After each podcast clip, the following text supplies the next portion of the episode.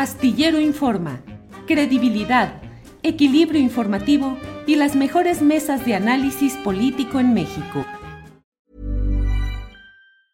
Burroughs Furniture is built for the way you live. From ensuring easy assembly and disassembly to honoring highly requested new colors for their award-winning seating, they always have their customers in mind. Their modular seating is made out of durable materials to last and grow with you. And with Burrow, you always get fast, free shipping. Get up to 60% off during Burrow's Memorial Day sale at burrow.com slash ACAST. That's burrow.com slash ACAST. burrow.com slash ACAST. Cool fact a crocodile can't stick out its tongue. Also, you can get health insurance for a month or just under a year in some states. United Healthcare short term insurance plans, underwritten by Golden Rule Insurance Company, offer flexible, budget friendly coverage for you. Learn more at uh1.com.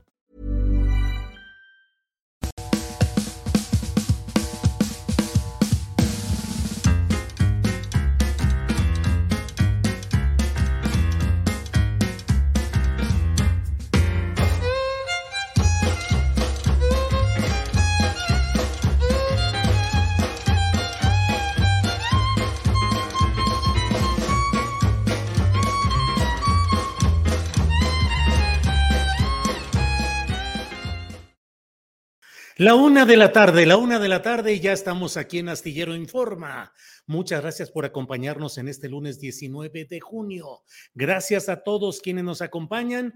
Gracias a todos quienes estuvieron atentos a lo largo de estas semanas en las cuales eh, estuve ausente, pero con una extraordinaria conducción a cargo de mi compañera Adriana Buentello y de mi compañero Temoris Greco. Gracias a todos quienes han estado siguiendo nuestros programas con un México calientito, movidito, con mucha información. De todo ha habido en estos días y en estas semanas. Y hoy mismo tenemos también la información fuerte de este México donde va caminando a toda velocidad el proceso político de la sucesión presidencial y la batalla fundamental, de lo cual iremos hablando a lo largo de varios programas, de esta lucha y esta batalla entre la derecha y la ultraderecha cobijadas con diferentes ámbitos empresariales y políticos, y un proceso que con claroscuros es el de la llamada cuarta transformación que sigue adelante. Bien, pues muchas gracias a todos, a todas, gracias y seguimos adelante y saludo como siempre con un gran gusto a mi compañera Adriana Buentello. Adriana.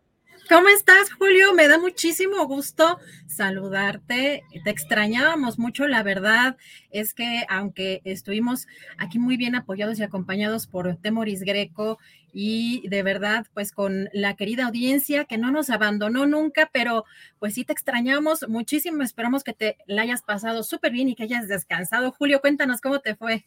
Muy bien, la verdad, muy bien, ya requería. El próximo viaje similar va a ser dentro de 40 años, que cumplamos ya otros 40 años de matrimonio Ángeles y yo, pero ya estamos preparados. La verdad es que nos debíamos ya un viaje de este tipo, nos la pasamos muy bien con mi hijo Julio Alejandro.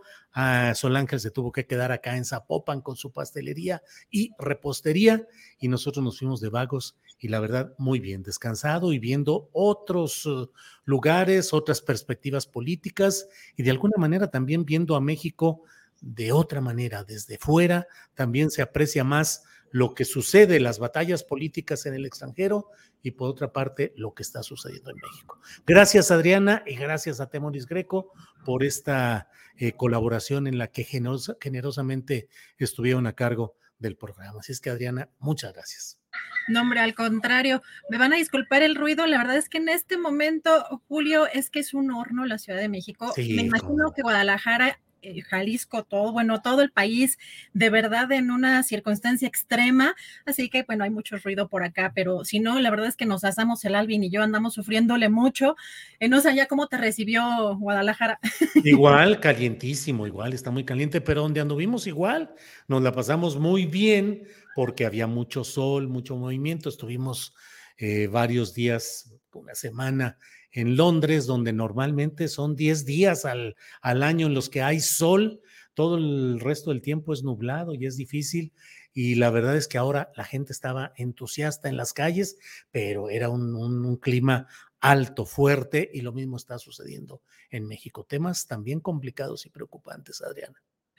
Pues a mí nunca me había eh, tocado en ocho años que llevo viviendo aquí en este departamento, qué bruto de calor. Ahora es cuando extraño tener suficientes ventanas. Hay lugares aquí en la Ciudad de México que son muy pequeños y donde pues hay poca ventilación muchas veces y la estamos pasando verdaderamente mal a algunas personas, sobre todo que no estamos acostumbrados al calor. Ya sabes que ahora se da esto del calor splaining, ¿no? Que es lo que está, comentábamos Temoris y yo, que mucha gente nos quiere decir, no, pues es que en Tijuana, es que en Chihuahua no saben ustedes lo que es el calor, pues si no son competencias, es que no es una situación normal lo que estamos viviendo, pues por lo menos aquí en la Ciudad de México es atípico y pues también parte de circunstancias eh, extremas climáticas, el fenómeno del niño, entre otras cosas, pero pues atentos también a estos cambios que estamos viviendo aquí en la Ciudad de México, una ciudad de asfalto, además de todo.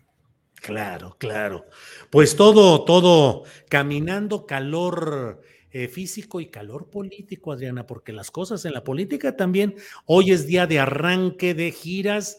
Eh, Claudia Sheinbaum estuvo, llegó a Veracruz, de Veracruz se fue a Oaxaca, puso hace una hora un videíto donde da cuenta de, de que se traslada allá, este, y pues calientito todo y nombramientos de todo, Adriana, ¿con qué empezamos? Así es, pues bueno, es que todo el fin de semana ha estado muy activo. De hecho, Julio, desde que te fuiste, la verdad es que no ha parado, no hemos tenido descanso. Eh, las cosas, eh, sobre todo desde que el presidente menciona este término, eh, justamente de corcholatas, hay un movimiento sumamente rápido político, pues obviamente de aspiraciones, pues en la parte también en los en el que la prensa, los medios hacen énfasis también en candidatos o en aspirantes. Y este fin de semana lo que vimos también pues fue que incluso adelantaron un poco quizá estas actividades estos aspirantes que se llaman coordinadores de la cuarta eh, transformación no aspirantes a la, candidatura un poco para sortear todos estos temas electorales, pero pues lo que vemos por, el, por parte del exsecretario de Gobernación, por ejemplo, hasta el juego de palabras, ¿no? La agusticidad, ¿no? Vemos de pronto pues que están ya en una circunstancia de eh, pues una promoción personal, vemos también en el caso de eh, el ex senador Ricardo Monreal o con licencia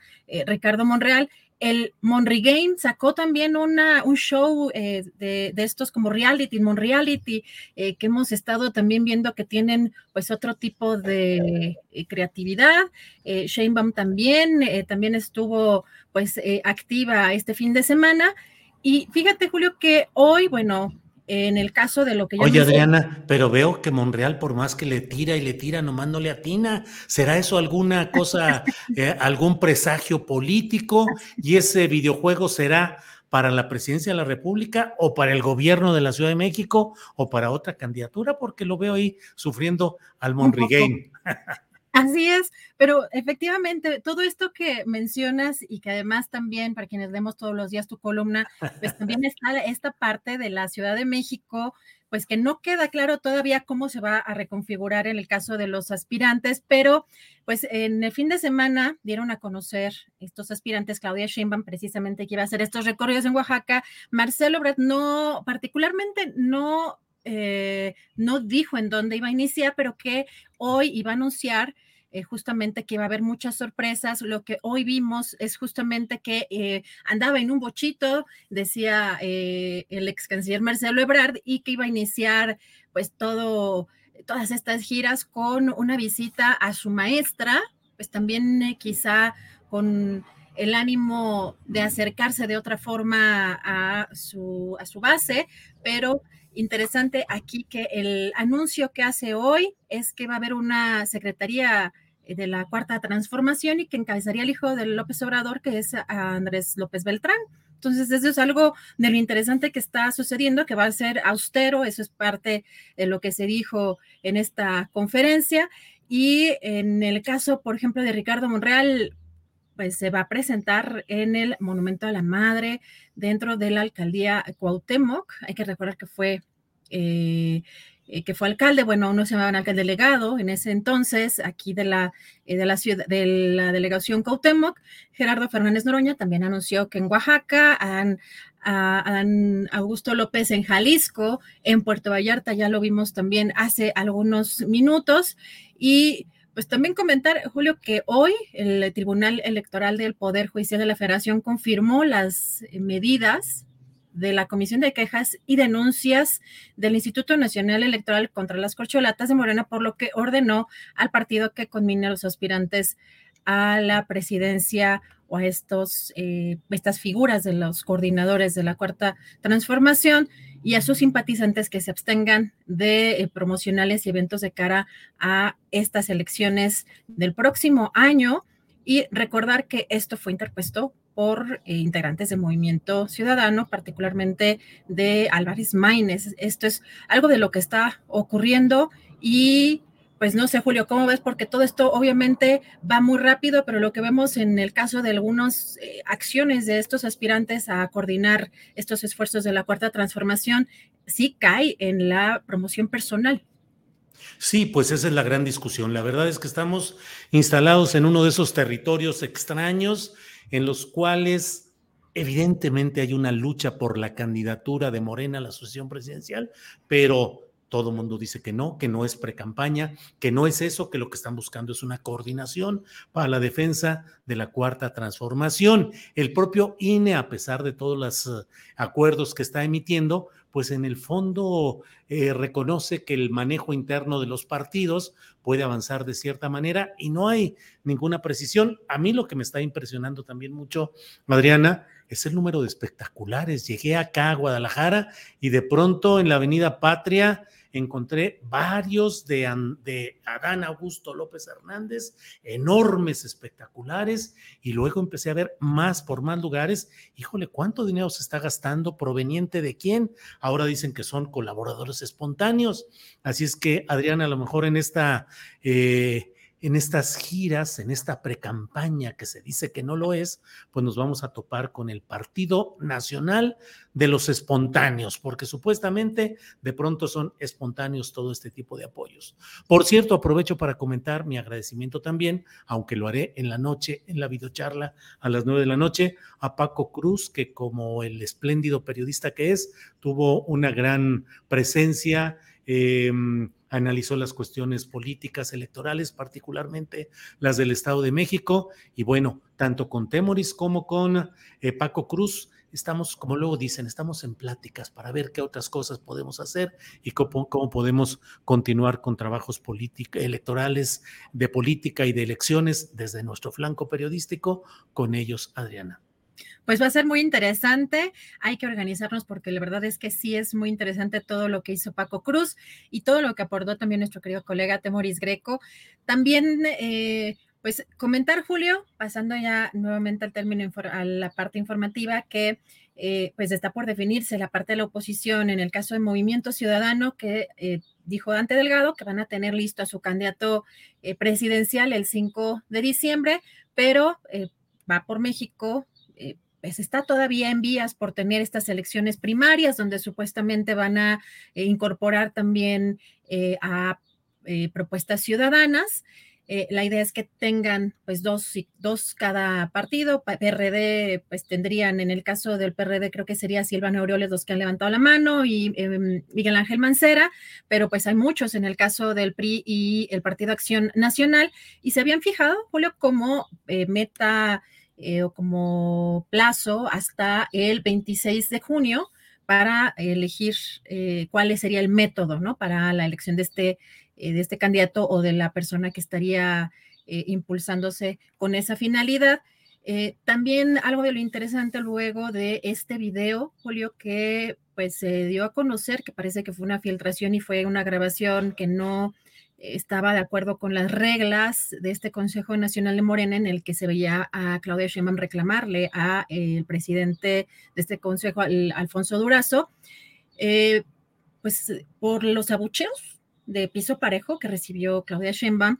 Fíjate que en una entrevista el ex senador, o el senador más bien con licencia, em, Ricardo Monreal, dijo que era falso que hubiera un acuerdo respecto a llevar o no llevar porras. Eso también es algo de lo interesante porque también vimos que quien explicó el contexto de ese video fue eh, Gerardo Fernández Noroña. Y hoy algo también de lo interesante que hemos estado viendo dentro de propio Morena, los propios... Eh, las bases, los que están apoyando a uno u otro aspirante, pues son estas luchas.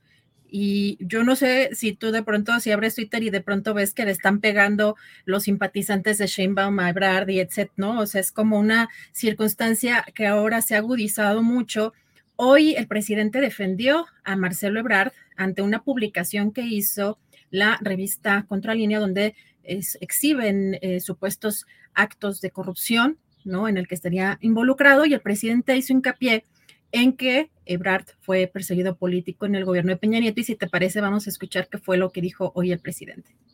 Lo más conveniente sería que yo no hablara, pero como ya se dio a conocer aquí y sí pienso que perjudica a Marcelo Ebrard, tengo que defender a Marcelo. No conocía de este expediente. ¿Pero por qué lo defiendo? No es por estar tomando partido. Y tengo que buscar pues que haya equidad. No sabía esto, pero sí sabía que Marcelo fue objeto de una persecución en ese tiempo. Por eso es extraño que se haya cancelado un proceso en su contra, porque Marcelo era mal visto por el gobierno anterior. Me consta, tuvo incluso que eh, irse a una especie de exilio voluntario, porque había una lanzada en contra de él. Se le acosó porque le echaban la culpa de que él había entregado los documentos del registro público de la propiedad sobre la famosa Casa Blanca. Y a partir de ahí lo empezaron a hostigar. Entonces hay que tener estos elementos. Lo mismo, no puede haber texto sin contexto, no puede haber una denuncia sin tener todos estos elementos. Y más en esta temporada en que se está decidiendo o se va a decidir sobre quién va a ser coordinador o coordinadora de la defensa de la transformación. Bueno, pues ahí están todo ese tipo de cosas en un día, en un es muy cargadito porque además hubo movimiento en la Secretaría de Gobernación, Adriana. Así es, eh, Julio, y en lo que esperamos que se conecte nuestro invitado, brevemente vamos a escuchar lo que dijo hoy el presidente López Obrador sobre este cambio en la Secretaría de Gobernación. Que he tomado la decisión de eh, nombrar, de acuerdo a mis facultades, como secretaria de Gobernación a Luisa María Alcalde, Luisa María Alcalde, actual secretaria de Trabajo. Ella va a ser la secretaria de Gobernación en sustitución de Adán López Hernández, que está en un asunto. Eh, todavía. O sea, esa es este, una información que quería transmitirles. Pienso que a mediados de semana ya va a empezar a a ponerse de acuerdo con Alejandro Encinas, que es el encargado de despacho, Luisa María Alcalde, alcalde Luján. Es joven, es muy importante pensar en el relevo generacional. Bueno, pues ahí está el nuevo nombramiento, joven, 35 años, exsecretaria del Trabajo, Habrá que ver qué tanto pesa la experiencia eh, en, un, eh, en, un, cargo como este, eh, donde, bueno, la pregunta básica es, ¿tendrá una presencia acotada como la que en su momento tuvo Olga Sánchez Cordero o tendrá una mayor soltura, algo más de comunicación como lo tuvo en su caso Adán Augusto López Hernández? Ya iremos viendo, Adriana. Así es, y por acá se preguntan por qué no se quedó Alejandro Encinas. Bueno, estaba encargado de despacho, pero también hay que recordar que Alejandro Encinas pues hay pruebas, hay evidencia de que ha sido espiado con este sistema de Pegasus. Así que, bueno, como subsecretario es grave, pues en quizá una posición un poco más delicada. Pero regresamos más tarde, Julio, con más información. Muy bien, Adriana, gracias y seguimos adelante.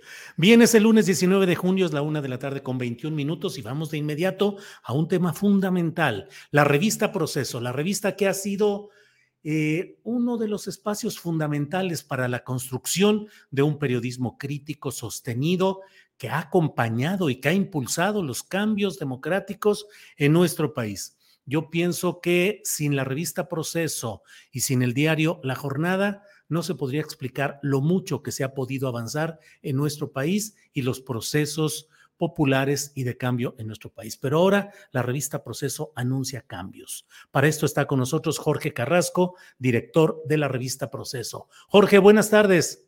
Julio, buenas tardes. Gusto de estar en tu programa. Gracias por la invitación. A ti, Jorge, gracias. Jorge, hay mm, ¿Qué es lo que finalmente hace que una revista histórica como proceso salga de la circulación semanal, que era casi de religiosidad política y cívica, el adquirir, el leer la revista proceso y que ahora pase a semanal? Leo con interés el, um, el enfoque de que puede haber una mayor presencia en lo digital, pero me pregunto, Jorge, ¿es mm. una...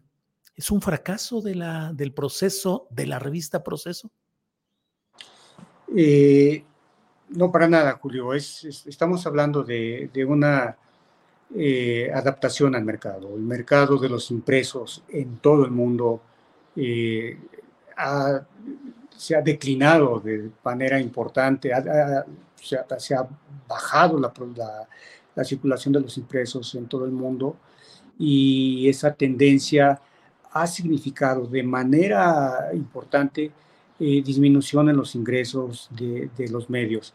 Para un medio independiente como proceso, que depende únicamente de sus ventas, el ver la reducción del mercado, eh, del mercado de los impresos, pues obviamente tiene, ha, tenido un impacto eh, de manera importante, por un lado. Y por otro lado, la, la, industria periodística en el mundo orientada hacia el digital, pues está obteniendo también sus ingresos en buena medida desde, desde de esa desde, desde, desde lo digital. De manera que es, una necesidad de adaptación eh, a las condiciones de mercado, Julio. Jorge, ¿ha afectado a este proceso el constante señalamiento adverso a la revista Proceso desde las mañaneras con el presidente López Obrador señalando críticamente, adversamente a la revista Proceso? Creo que es, una, eh, es un factor que, que no podemos, que no debemos dejar de lado en, esta situación que, estamos viviendo.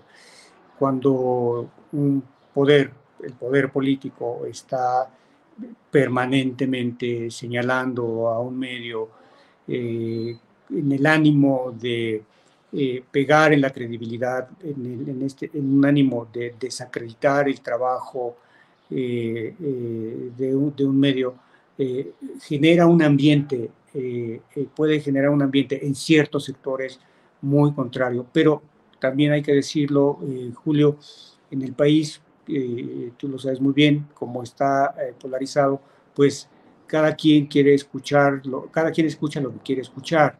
y entonces, así como está esta crítica que desde presidencia dice que el proceso ya no es lo mismo, está la otra, eh, la otra, eh, eh, la otra visión, según la cual, pues, el reconocimiento a proceso es precisamente por haber mantenido una línea editorial, la línea editorial de toda su vida. De manera que es, es, un factor que está ahí, está, que juega en, este, en esta situación por la que está viviendo proceso, pero eh, eh, yo lo dejo ahí como un, como un elemento más. Lo que sí quiero decir, y creo que es muy importante, Julio, es que eh, algo que también nos, nos, mueve a esta decisión, pues fue el problema de la piratería.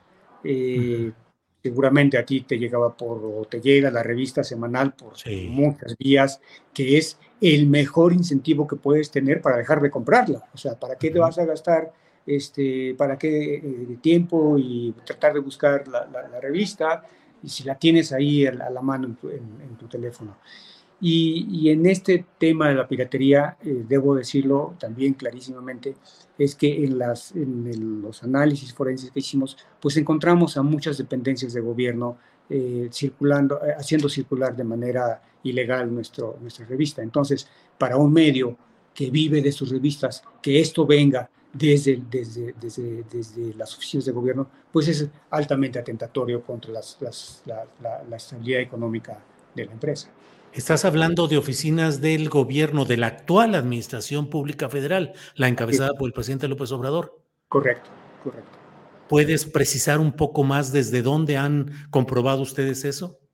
Tenemos, tenemos dos, dos, estudios, eh, Julio. Eh, yo en este momento prefiero reservarlos porque sí son, son es, información que hemos, hemos trabajado con mucho, con mucho cuidado, pero sí te puedo decir que estamos en una, en una situación eh, en donde tenemos claramente identificado que son, que son oficinas gubernamentales las que han distribuido eh, también de manera ilegal nuestra revista. Jorge, uh, eres periodista de toda la vida. Yo tengo un gran respeto por la gran mayoría, por los reporteros de proceso, que me consta el esfuerzo, el trabajo, la honestidad con la que se han conducido. Los conozco y reconozco su trabajo. Pero en términos generales, eh, reina, priva o se extiende la idea de que la revista Proceso se derechizó, se empanizó, dicen, y sobre todo, con todo cuidado lo digo, se habla mucho de que la relación conyugal de la señora María Cherer estaría afectando la línea editorial de proceso? Eh, qué bueno, y gracias por, por esta pregunta. Creo que me das la oportunidad para eh, subrayar que eh, el proceso no ha cambiado en lo absoluto su línea editorial. Proceso fue concebido y nació, todos sabemos de qué, de qué manera nace, nace como resultado de un acto, de una agresión desde el poder. Eso define a proceso desde, un principio de la, revisión de los actos de poder que hizo con los gobiernos del PRI, que hizo con los gobiernos del PAN, que está haciendo en este gobierno, y no hay en ese sentido, Julio, ningún cambio en la línea editorial, que es parte del, discurso justo del, del, eh, del presidente y desde Palacio Nacional, decir, proceso ya no es lo de antes, eh, porque está, se, derechizó y porque eh, a partir de una relación conyugal ya infieren que en efecto eh, ocurre que hay una, una un, cambio y un giro en la editorial. Yo insisto, para quien lee la revista, quien ha leído la revista por muchos años y quien la lee ahora, verá que la revisión de los actos de, de poder son exactamente los mismos, hemos, sido, hemos hecho lo mismo y que, y aquí también me das la oportunidad, Julio, para decir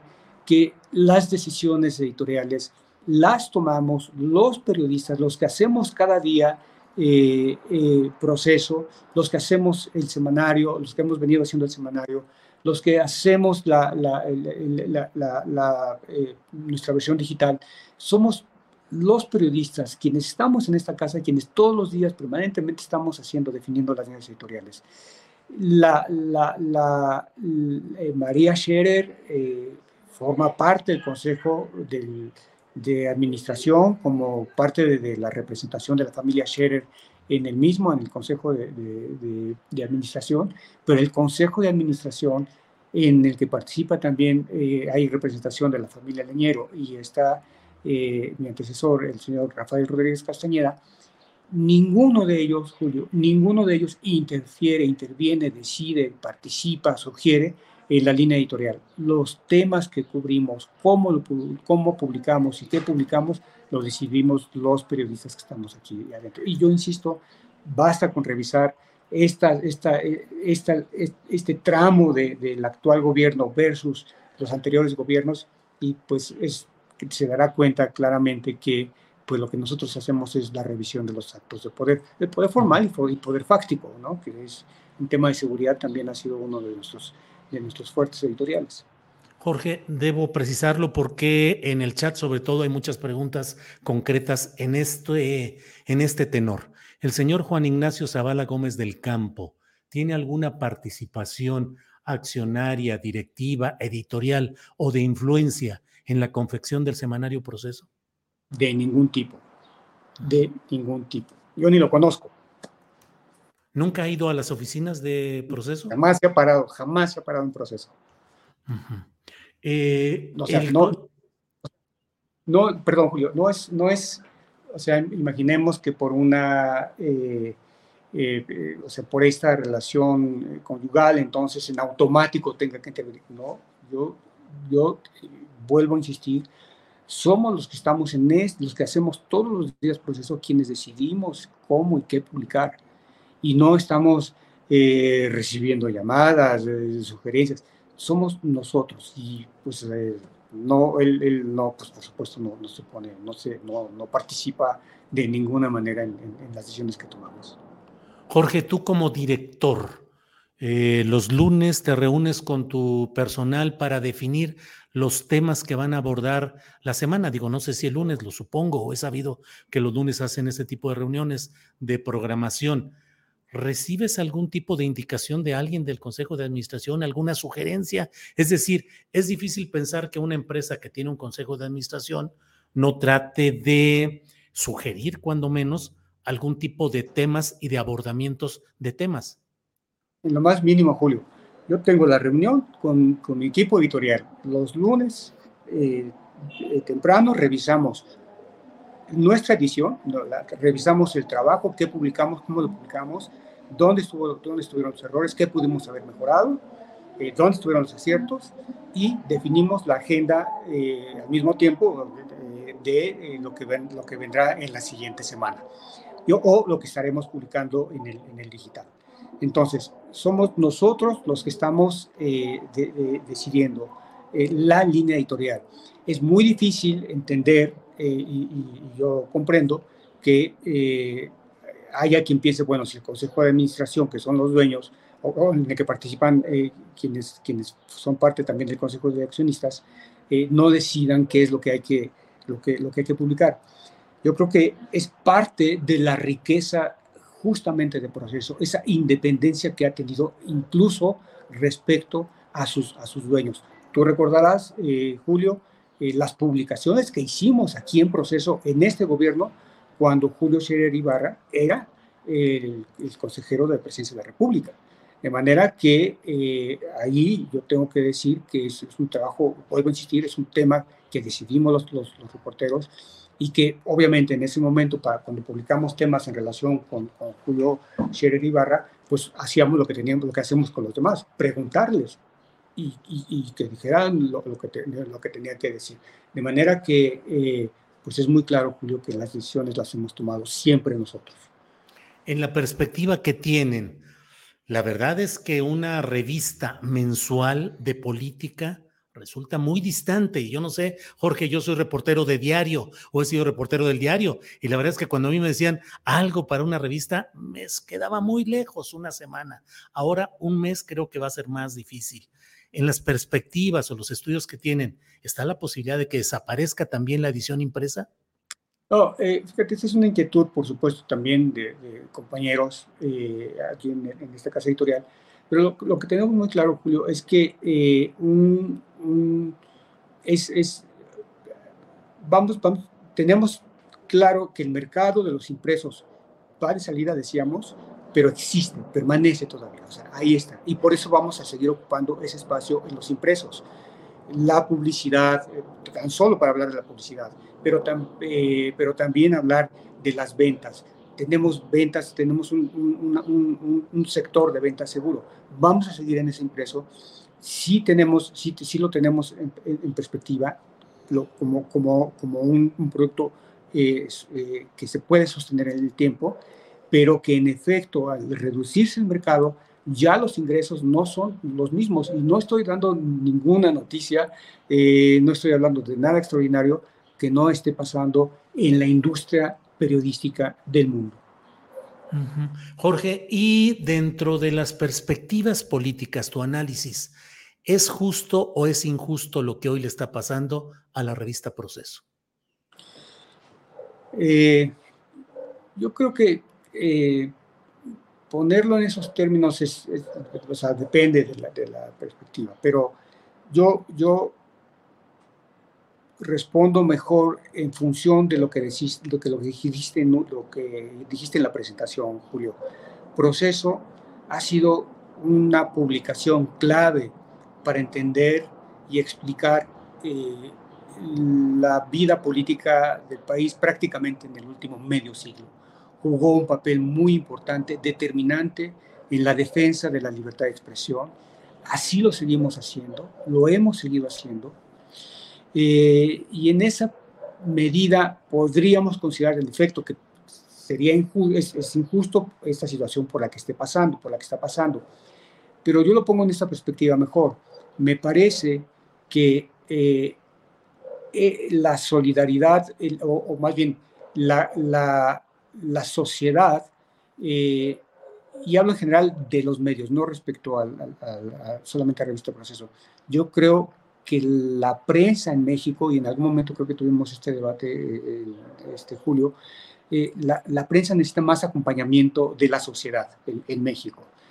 habrá razones por las, que, por las cuales se puedan sentir distanciados, con, con, razones o, y con menos razones, pero sí creo que este proceso en el que eh, los medios están abandonados de, la sociedad, es decir, que no hay, por ejemplo, nosotros hicimos una campaña apelando a que dejaran de distribuir de manera eh, eh, ilegal o de manera,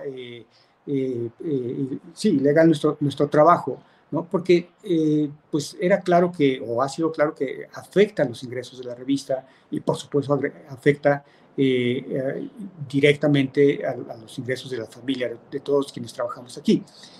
Entonces, en esa medida, digamos, se, podría entender como es injusto, ¿no? Es decir, después de todo el trabajo que ha hecho y toda la contribución de proceso a la vida pública, a la transparencia, a la rendición de cuentas, eh, a la democratización en última instancia del país, pues desde esa perspectiva pudiera parecer injusto. Pero debo decir también que sí, también es una situación de mercado. Yo no dejo, no, no, no, no voy a dejar de decirlo, el mercado ha cambiado, Julio, ha cambiado de manera significativa. Los consumos, los hábitos de consumo son completamente distintos. Por ejemplo, nuestros lectores tradicionalmente eran de 30 años o, han sido de 30 años hacia arriba. Y en otros momentos, estas, estas generaciones, estos, sí, generaciones de 30 años hacia arriba, se incorporaban como lectores de proceso, compraban el ejemplar, iban a, buscarlo, se suscribían. Hoy las generaciones de 30 ya no, se, ya no, ya no buscan impresos, van, van por el digital. Son, son generaciones nativo digitales y tenemos que responder a ellos. Jorge, te agradezco mucho esta posibilidad de hablar. Cierro preguntándote em, el torbellino de lo digital, la imprecisión, la exageración, a veces el amarillismo. ¿Eso es lo que hoy se merece la sociedad mexicana o lo planteo de otra manera? Esta sociedad hoy polarizada en torbellinos de imprecisión, ¿no se merece un periodismo como el de proceso?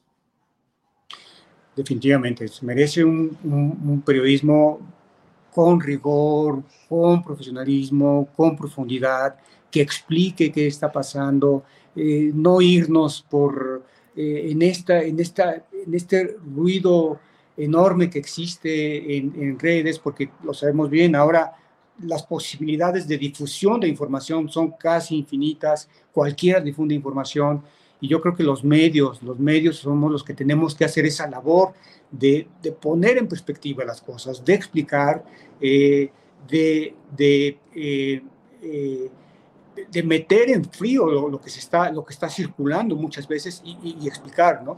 Y, hay, y, tenemos recursos, los medios, los medios tenemos recursos para hacerlo y eso es lo que tenemos que hacer.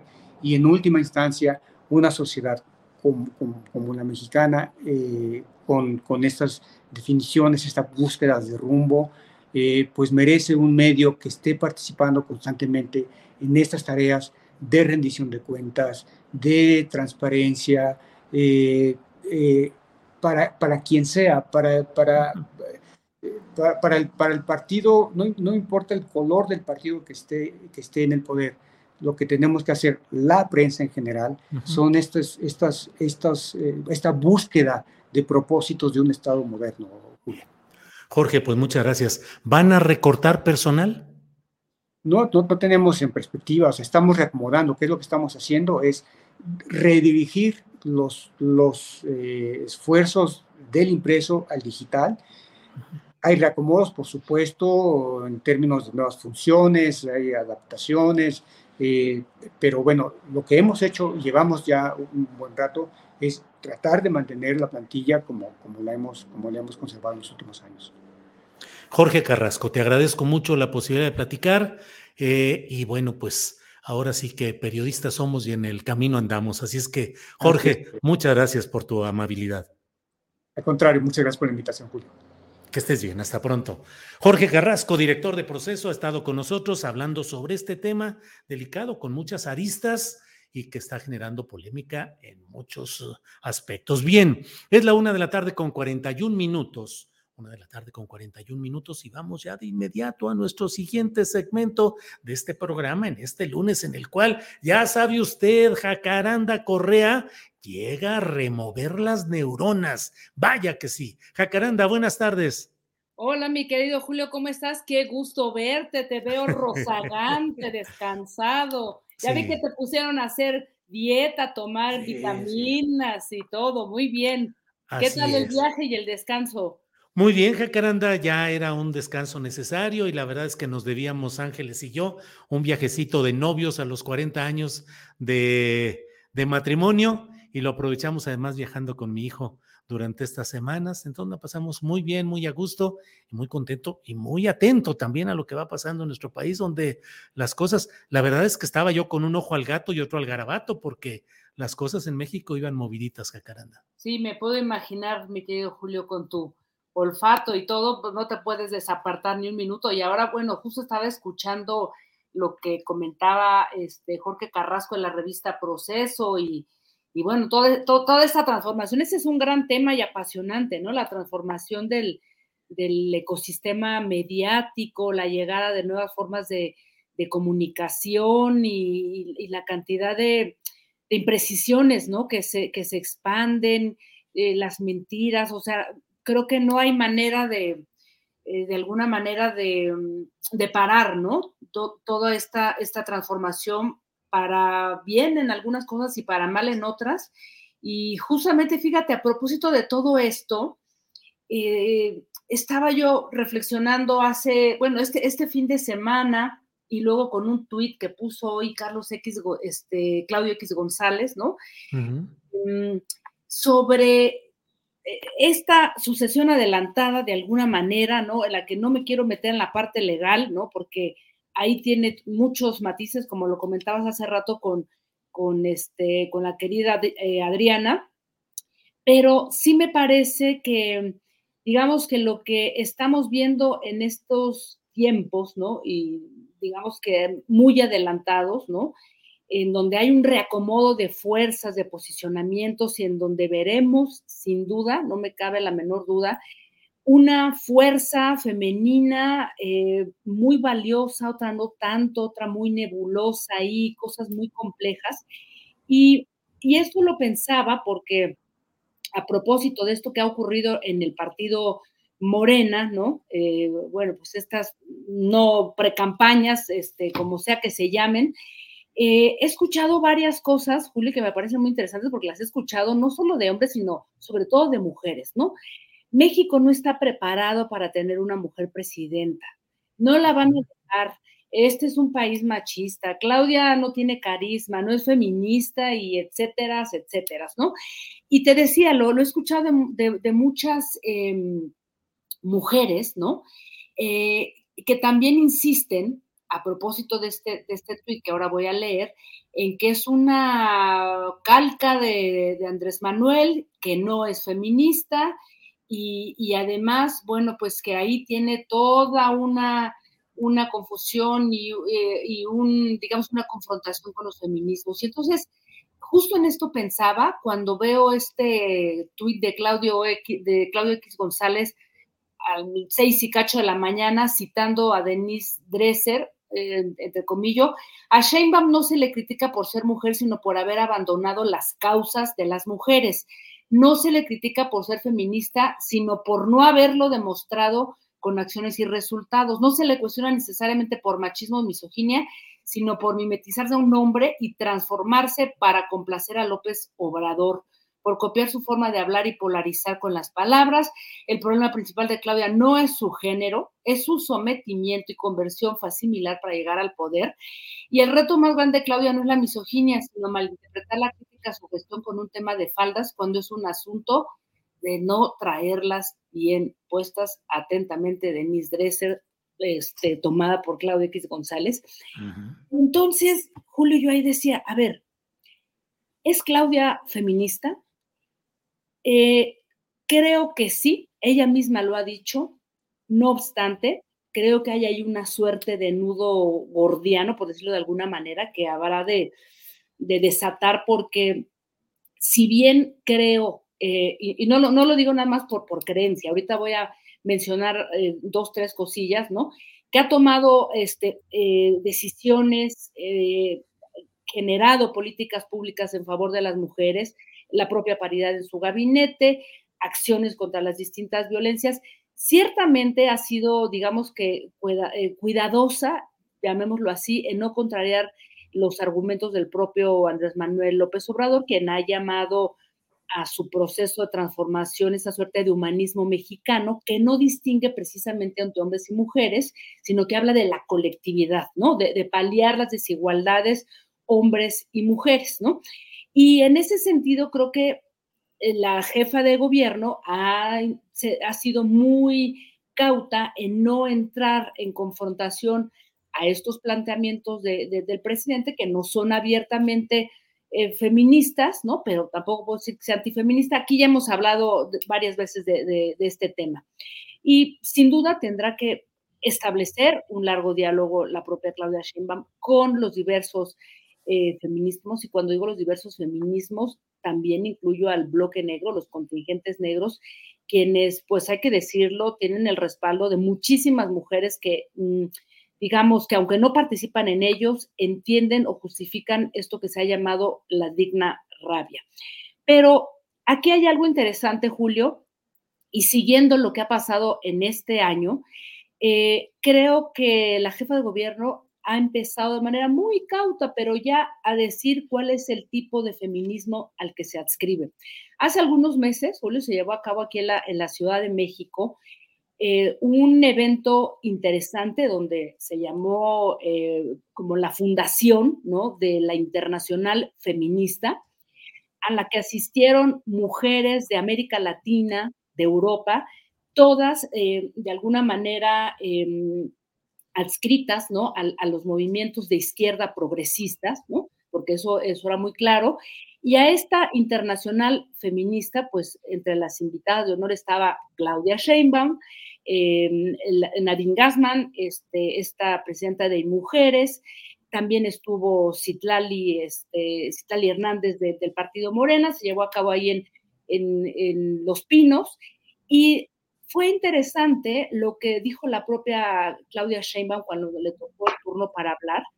Y creo que ahí perfilaba esto que nunca lo había yo escuchado, porque ha sido muy cuidadoso incluso las entrevistas, cuando habla de lo que ella eh, define como un feminismo social. Y lo que ella decía es, no se trata de romper el techo de cristal porque soy una mujer única, sino que seamos todas, muchas, para buscar la igualdad sustantiva. Ahí se pega el concepto de Andrés Manuel López Obrador del humanismo mexicano, y entonces ella dice que ciertamente hay que buscar un feminismo humanista, porque ella dice todo lo que ha hecho y lo que ha eh, dicho y nombrado al propio presidente López Obrador es que por el bien de todos, primero los pobres, y en eso totalmente de acuerdo, y entonces yo diría, por el bien de todas, primero las pobres, ¿no? Algo que me parece interesante, ya habrá que ver eh, lo que eso signifique y por dónde vendrá eh, sus planteamientos en los próximos meses.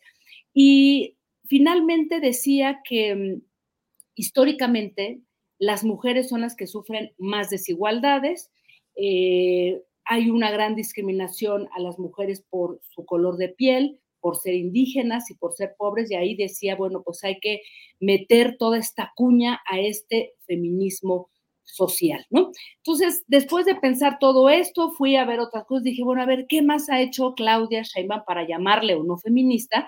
Y creo, Julio, que hay varias cosas que aunque sin duda merecen ser puestas en, el ojo para reflexionarlas y desmenuzarlas con mirada crítica, tampoco podemos eh, negar que se creó la primera fiscalía para investigar feminicidios a cargo de una abogada, Sayuri Herrera, que pues hay que decirlo, viene de la lucha social de los movimientos feministas, y ella fue la que ayudó a desenmarañar todo el caso de esta chica de, de Lesbi Berlín, la estudiante que fue eh, pues asesinada, fue un feminicidio en Ciudad Universitaria, Universitaria que se quería pasar como suicidio. En fin, Julio, que también está esta famosa ley de el agresor sale de casa, ¿no? Que es las mujeres no tienen por qué salir de su casa si hay un hombre que las agrede, eh, y toda eh, la nueva unidad de género que se creó para atender las violencias de las estudiantes de preparatoria y universidad que está funcionando desde mayo. Entonces, si ponemos en un panorama general, este, mi querido Julio, yo diría, y por eso concluyo, es bueno, Claudia Sheinbaum no es eh, antifeminista, por decirlo de alguna manera, como, como ahora lo expresaba Claudia X González, eh, retomando unas palabras de Denise Dresser. Creo que va a ser muy interesante cómo en los próximos meses la propia jefa de gobierno irá trazando un discurso que poco a poco, creo, no es que se vaya a desprender de Andrés Manuel López Obrador, por lo que escuché en esta fundación de la Internacional Feminista, sino que va a ir dando una serie de pistas, ¿no? En donde creo que como mujeres, como periodistas, feministas, tenemos la obligación de mirar con mucha atención y no dejarnos llevar por fobias, por filas y por todas esas cosas, sino realmente saber hacia dónde podrían caminar las propuestas de la hoy, bueno, ya no jefa de gobierno, ¿verdad? La ex jefa de gobierno, ahora este, pues una de las eh, candidatas este, ahí eh, para postularse como presidenta. Y bueno, pues, así será todo este, este tema en lo, que, en lo que se refiere al feminismo Claudia Sheinbaum. ¿Cómo ves?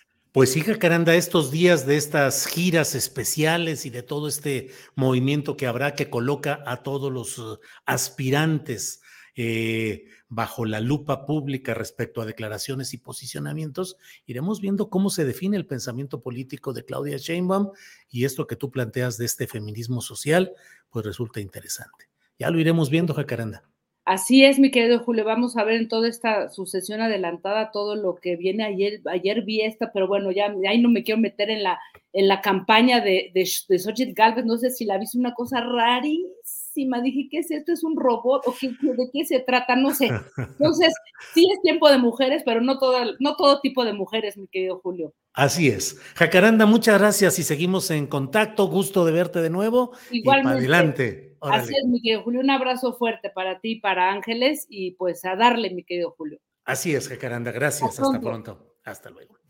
Eh, es la una de la tarde con 54 minutos aquí en Astillero Informa y vamos de inmediato a saludar ni más ni menos que a Claudia Villegas. Claudia Villegas, que como usted sabe es eh, periodista y directora de la revista Fortuna. Los lunes habla con nosotros de economía con visión social. Claudia, buenas tardes.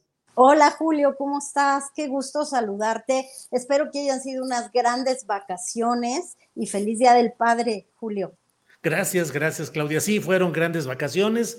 Estamos organizando las próximas para dentro de 40 años que cumplamos Ángeles y yo de, de matrimonio, pero muy bien todo. Claudia, gracias. ¿Cómo vas tú? Bien, bien, Julio. Y antes que nada, pues felicitar a todos los papás que nos ven aquí en Astillero y pues con mucha información, Julio, porque se están consolidando señales muy interesantes post pandemia de lo que sucedió con nuestra economía, Julio.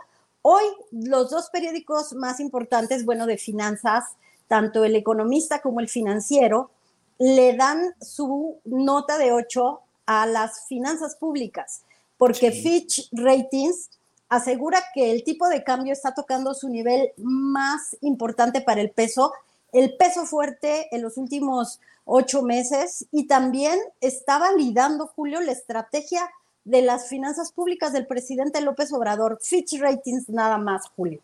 Sí, sí, sí, es una, es una noticia impactante. Dicen que sostendrán ese criterio durante 12 meses, aunque advierten que tienen ah, pues algunas observaciones respecto a lo que puede darse en cuanto al Estado de Derecho y otros temas. Pero es una noticia muy importante en los términos en los que se plantea, Claudia. Moody's Analytics, que es el think tank o el área de análisis de la otra calificadora de Moody's, está diciendo que hacia el final, finales del año se podría tener un nivel en el tipo de cambio superior a 18, pero esta es la segunda ocasión que Moody's se despegaría de lo que dicen otros analistas respecto al tipo de cambio, Julio.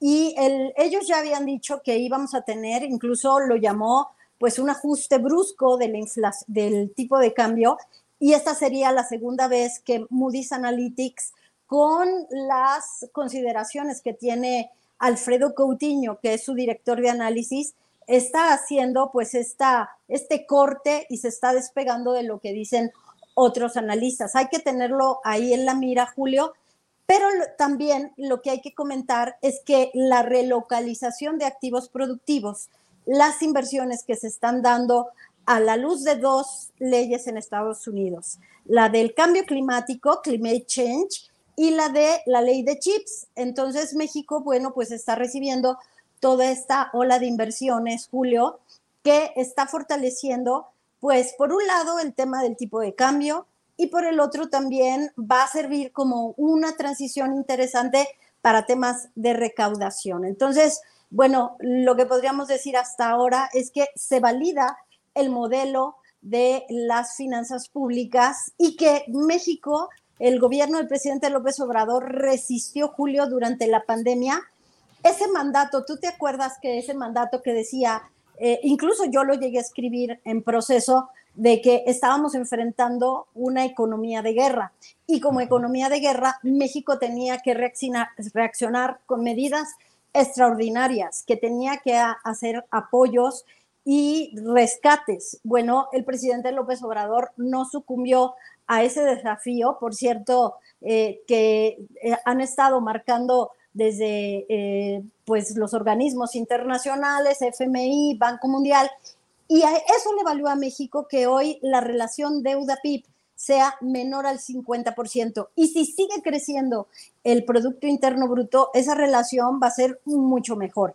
Entonces, México se despega del problema que tienen muchos países de que tenemos una relación deuda-PIB más baja, Julio, y esa es otra palomita en el modelo de finanzas públicas y el eh, mercado interno creciendo. La mala noticia, como hemos venido comentando, es que, bueno, con un tipo de cambio que es tan fuerte, el peso, disminuye el monto de las exportaciones porque tenemos menos dólares, tenemos más pesos y aquí lo bonito sería es que decidieran los empresarios invertir en su país y, bueno, pues catapultar esta oportunidad que es pasar de los sectores regulados, de los sectores tradicionales, concesiones, telecomunicaciones, contratos con el gobierno, a que imagínate qué bonito sería ver a Germán Larrea invirtiendo en una fábrica de microchips. Yo solo sueño, Julio.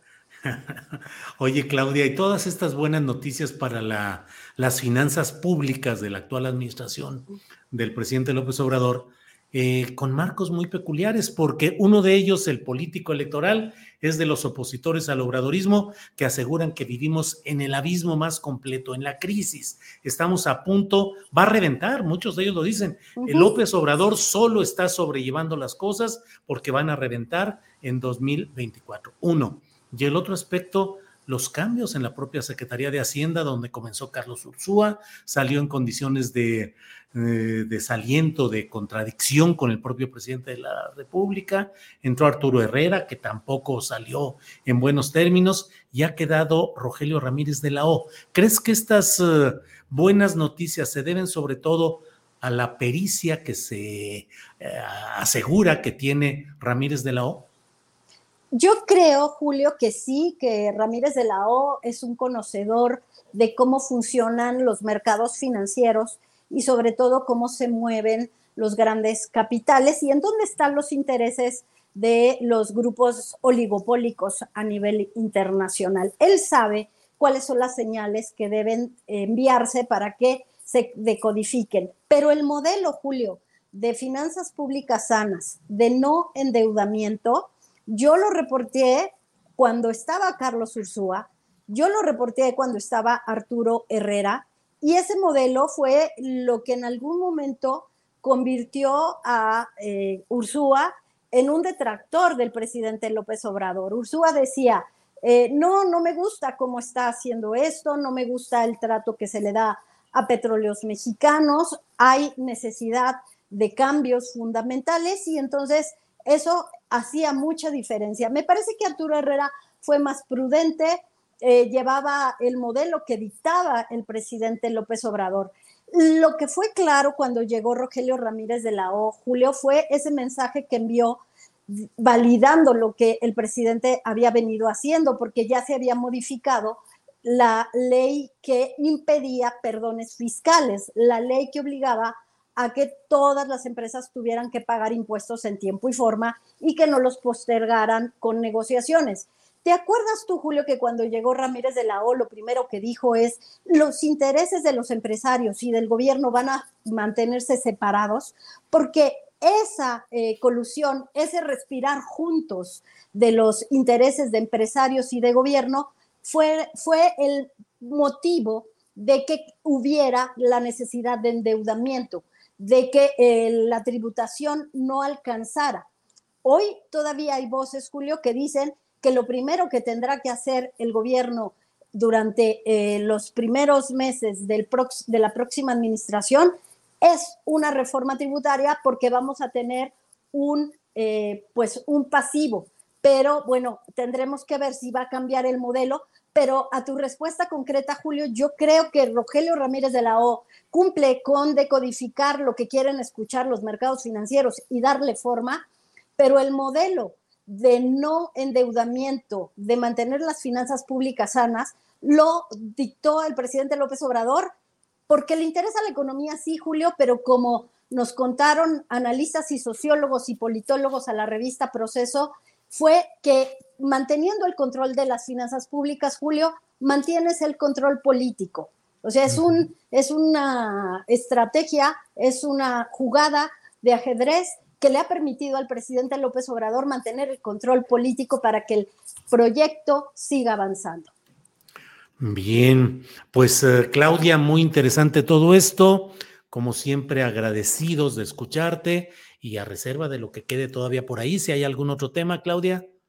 Rapidísimo, Julio, recomendarles hoy la cobertura de Revista Fortuna. Se debilita la actividad económica, dice el Centro Económico del Sector Privado, eh, sosteniendo que la recaudación fiscal, las participaciones federales y sobre todo las ventas de las tiendas de autoservicio que ya llevan dos meses de debilidad, eh, pues está ahí, es una amenaza y que el crecimiento del año que será de 2% y no de 3%, como dice Hacienda. Y luego lo que dijo hoy el presidente López Obrador, Julio, que me parece muy relevante, que es que se va a fortalecer la prohibición total de maíces transgénicos. Esto es un desafío para Tom Vilsack, que en Estados Unidos el secretario de Agricultura sigue desafiando y sigue enojado porque México está diciendo que el maíz transgénico, que las semillas genéticamente modificadas no son inocuas y que México las va a prohibir incluso en las tortillerías, para Bilsa, que ya pidió una consulta en el marco del TEMEC, es todo un desafío. Yo te puedo decir que más que el mercado a los estadounidenses, el mercado mexicano, les interesa que México siga defendiendo esta narrativa en tiempos de elecciones, en donde todo este circuito granelero que está en Estados Unidos, Julio, lo tenemos ahí en la revista Fortuna, son votos no hay que olvidar que desde Dakota, Nebraska, Iowa, Missouri, Illinois son votos para el gobierno que actualmente está en el poder. Entonces, Julio, bueno, recomendarles que lean la revista Fortuna porque el tema de los transgénicos lo tenemos muy bien reporteado. Perfecto, Claudia, me sumo a la invitación a leer la revista Fortuna, donde hay información, reportajes, artículos de opinión, información fresca de lo que va sucediendo en el apasionante mundo de la economía con visión social. Claudia, pues como siempre, muy agradecidos. Gracias, Julio, y decirles que seguimos en proceso mensualmente y que esperen más y mejores reportajes de economía y finanzas y que ahí seguimos firmes ahora mensualmente. Muy bien, Claudia, claro que sí. Adelante. Y bueno, Claudia, como siempre, gracias y seguimos en contacto el próximo lunes. Hasta luego. Gracias, Julio. Bye bye a todos. Gracias. Bien, no se vaya porque vamos a hablar de un tema muy especial que es el relacionado con tres departamentos en Miami, eh, adquiridos trianguladamente por la familia Madrazo, específicamente Roberto Madrazo Pintado dice que no son de él, pero son de su hermano, son de la familia y dinero también eh, aportado para que pasara una buena estancia hotelera en un hotel de lujo el propio expresidente de la República, Carlos Salinas de Gortari. Vamos a un corte, un pequeño corte de unos segundos, no se vaya, regresamos con esta información. Roberto Madrazo, Juan Collado, Carlos Salinas de Gortari. Vamos y regresamos.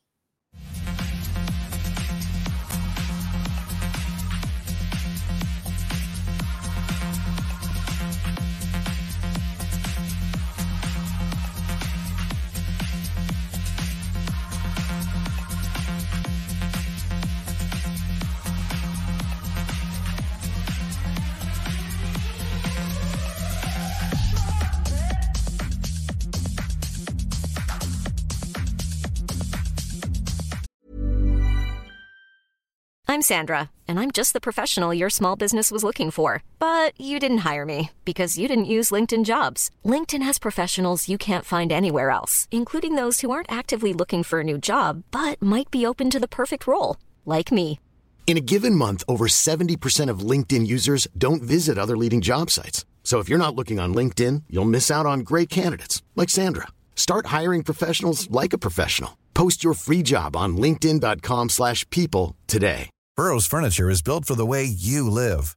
From ensuring easy assembly and disassembly to honoring highly requested new colors for their award-winning seating, they always have their customers in mind. Their modular seating is made out of durable materials to last and grow with you. And with Burrow, you always get fast, free shipping. Get up to 60% off during Burrow's Memorial Day sale at burrow.com slash ACAST. That's burrow.com slash ACAST. burrow.com slash ACAST. Bien, pues hoy en el diario El País se ha publicado una información muy relevante que forma parte en el contexto, está de otro tipo de investigaciones que han realizado periodistas del país respecto a movimientos financieros eh, detectados en Andorra y que tienen relación con políticos mexicanos. Ahora se ha publicado que el abogado preso Juan Collado compró tres apartamentos de lujo en Miami al expresidente del PRI Roberto Madrazo y que regaló una estancia en España a Carlos Salinas de Gortari. Está con nosotros Joaquín Gil, periodista del país, a quien saludo con gusto. Joaquín, buenas tardes allá, buenos días por acá. Joaquín. ¿Qué tal, eh, Julio? Muchísimas gracias por, por, la entrevista y por interesaros por, por nuestro trabajo. Buenas tardes. Joaquín, siempre viendo y respetando el trabajo a profundidad que han hecho, sobre todo en estos temas relacionados con dineros de la política mexicana, con irregularidades y con una serie de indicios de corrupción. ¿Qué es lo que han detectado ahora, Joaquín? Bueno, en esta nueva investigación nosotros lo que publicamos es que Juan Ramón Collado, el abogado preso más importante de, México, el abogado de prominentes figuras eh, del PRI, como por ejemplo el expresidente mexicano Enrique Peña Nieto, usó todo el entramado financiero de Andorra, donde movió más de 111 millones de, dólares hasta 2015, para adquirir eh, tres apartamentos en Miami, que según un informe de la Policía de Andorra eh, confidencial, eh, fueron a parar al expresidente del PRI, Roberto Madrazo. También hemos publicado eh, en esta información que, firmo con José María Irujo y que, revelamos hoy que eh, Collado también abonó una estancia de dos noches en enero de 2011 al expresidente eh, Carlos Salinas de Gortari. Le regaló Collado una estancia a Salinas de Gortari en un hotel de lujo en Marbella, al sur de España. Bien, este tipo de indagaciones provienen eh, ¿De cuáles fuentes, Joaquín? Bueno, nosotros hemos tenido acceso a documentos eh, confidenciales eh, de la Policía de Andorra que desde 2016 pues, prácticamente están investigando distintas causas de corrupción que confluyen con la banca privada de Andorra y en concreto a un informe de junio del pasado año que revela pues, estos movimientos eh, tan, tan, extraños y, tan, impactantes de, Juan Ramón Collado.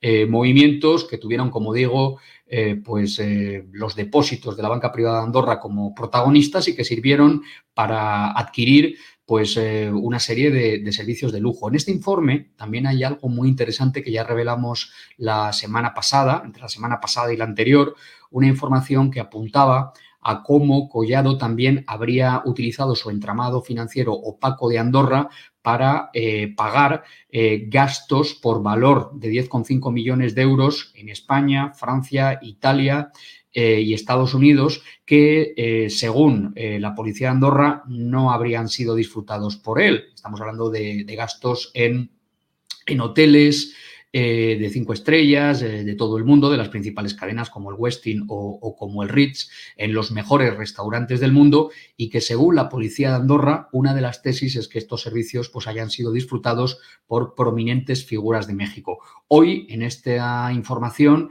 en esta nueva investigación, pues ya hilamos más fino y apuntamos dos nombres de prominentes figuras del PRI. El expresidente Roberto Madrazo, que también fue eh, gobernador de Tabasco, y eh, Carlos Salinas de, Gortari, el exmandatario mexicano. Eh, leo en el texto que ustedes han publicado, Joaquín, que el propio Roberto Madrazo Pintado aceptó que no son suyos esos departamentos, pero que sí están dentro de la familia en un esquema de muchas triangulaciones bancarias y manejos de nombres, Joaquín.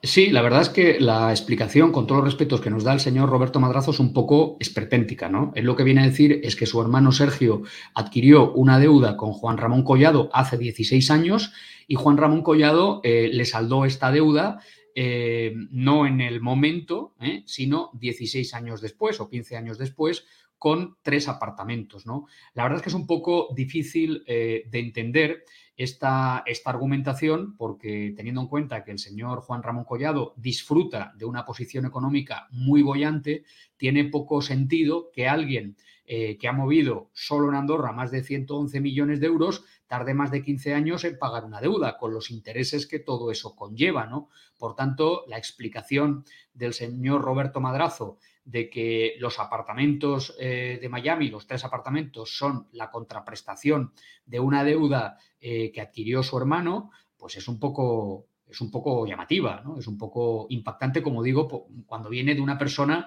eh, que solo en Andorra, que también ha tenido conexiones con otros paraísos fiscales, pero solo en Andorra movió entre 2006 y 2015 más de 111 millones de dólares.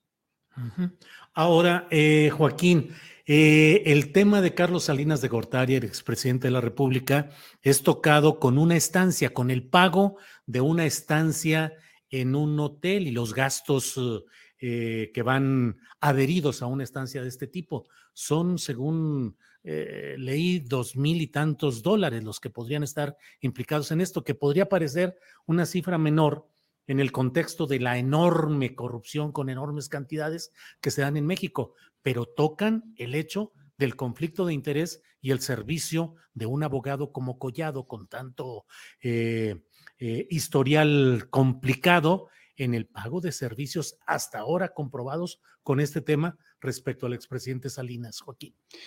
Sí, efectivamente. En el caso del expresidente Salinas, eh, como tú dices, Julio, es una, es una cantidad menor, son 2.300 dólares por una estancia de dos noches de hotel eh, en un hotel de megalujo en, en Marbella, en enero de, 2011. Eh, pero lo que llama la atención es que el señor Collado, pues con, con toda esa, bueno, todo ese background y, toda esa experiencia y, todos esos hechos que hemos ido destapando desde hace tres años en el, diario El País, abonar a esta estancia al expresidente Carlos Salinas de Gortari eh, a través de todo el entramado eh, de Andorra. ¿no? Yo creo que cuando alguien eh, pues quiere hacer un regalo, que esto yo debo decir que aunque no hemos hablado con el señor Salinas de Gortari, tiene toda la pinta de que sea un regalo, es decir, bueno, la gente rica se hace regalos, ¿no? No tiene por qué ser un acto de corrupción. Sin embargo, eh, lo que contamos eh, del señor Roberto Madrazo, pues es una, poca, una cosa que es un poquito más difícil de explicar y que, como te decía al principio, Julio, pues tiene difícil explicación hasta el punto de que, bueno, pues todos los argumentos del señor Roberto Madrazo, pues mm, con todos los respetos, ¿no? No suenan muy convincentes, porque alguien que tiene 111 millones de dólares no tiene mucho sentido que tarde 15 años para saldar una deuda de 3, ¿no? Eh, no tiene ningún sentido, porque conforme va avanzando el tiempo se incrementan los, los intereses y el monto de esa deuda, ¿no? Mm, pero bueno, mientras, como digo, que eh, todo esto del señor Salinas de Gortari, el expresidente, pues a lo mejor es un regalo, un regalo que es verdad que, entraña un conflicto de intereses y sobre todo cuando el pago por ese hotel de lujo se hace a través de todo el entramado financiero que tiene este señor en Andorra.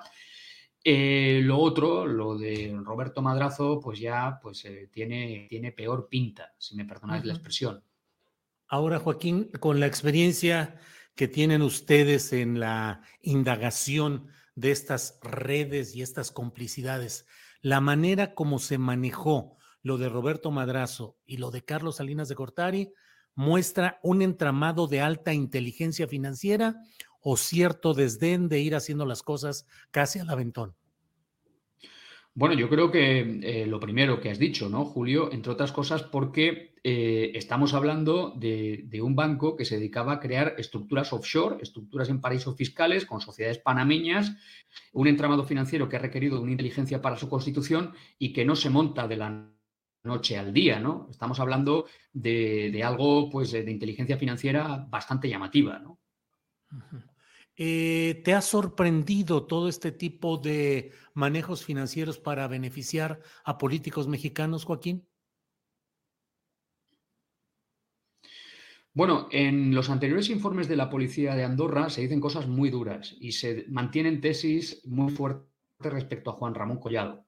Una de ellas es que quizá todo el monto que él movió en la BPA no fue de él, sino que él pudo actuar como testaferro de prominentes figuras eh, de México. En este informe eh, va más allá porque habla de los cargos abonados con la tarjeta y por primera vez se ponen nombres y apellidos. Es decir, frente a, a la postilla de Juan Ramón Collado, el abogado de Peña Nieto, ahora lo que se dice es que este señor eh, pues le ha pagado eh, unas vacaciones de lujo al expresidente Carlos Salinas de Gortari y presuntamente le ha regalado un apartamento, aunque figura nombre de, Sergio Madrazo, a Roberto Madrazo, que es eh, bueno, pues una, persona que ha sido importantísima en el organigrama del Poder de México, que fue expresidente del PRI, que fue candidato presidencial en las elecciones que ganó Calderón y que fue gobernador de, de Tabasco. No estamos hablando de un político de, segunda fila, estamos hablando de un político muy relevante. Eh, Joaquín, entiendo el sigilo, la discreción en este tipo de investigaciones. Solo te pregunto, ¿habrá más mexicanos, más políticos mexicanos involucrados en estos casos cuyos nombres puedan salir más adelante? Bueno, en eso estamos. Es decir, eh, en este último informe, la policía de Andorra eh, cuando habla de Roberto Madrazo, lo, recoge en el informe de una forma sucia, ¿eh? Eh, pero da la sensación que los investigadores tienen datos no solo de Madrazo, no solo de priistas, sino eh, de otras figuras importantes que han podido tener trato comercial con el señor Juan Ramón Collado.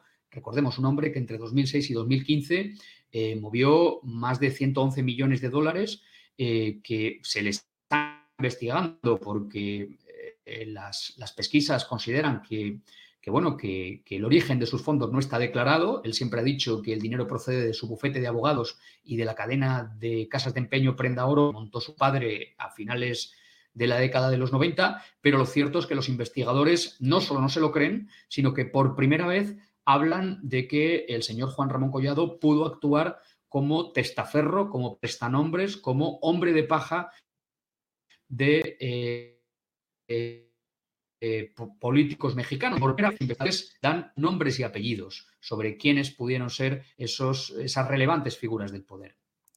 Joaquín, te agradezco mucho esta conversación que nos has brindado.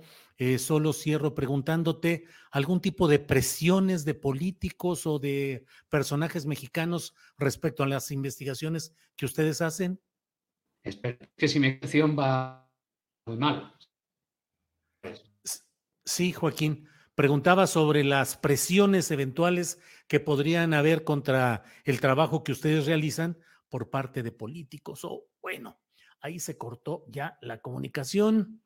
Eh, bueno, pues hasta aquí llegamos con esta información. Regresamos con él, esperamos eh, tal vez ya no en este programa, pero volveremos y mantendremos información sobre este caso.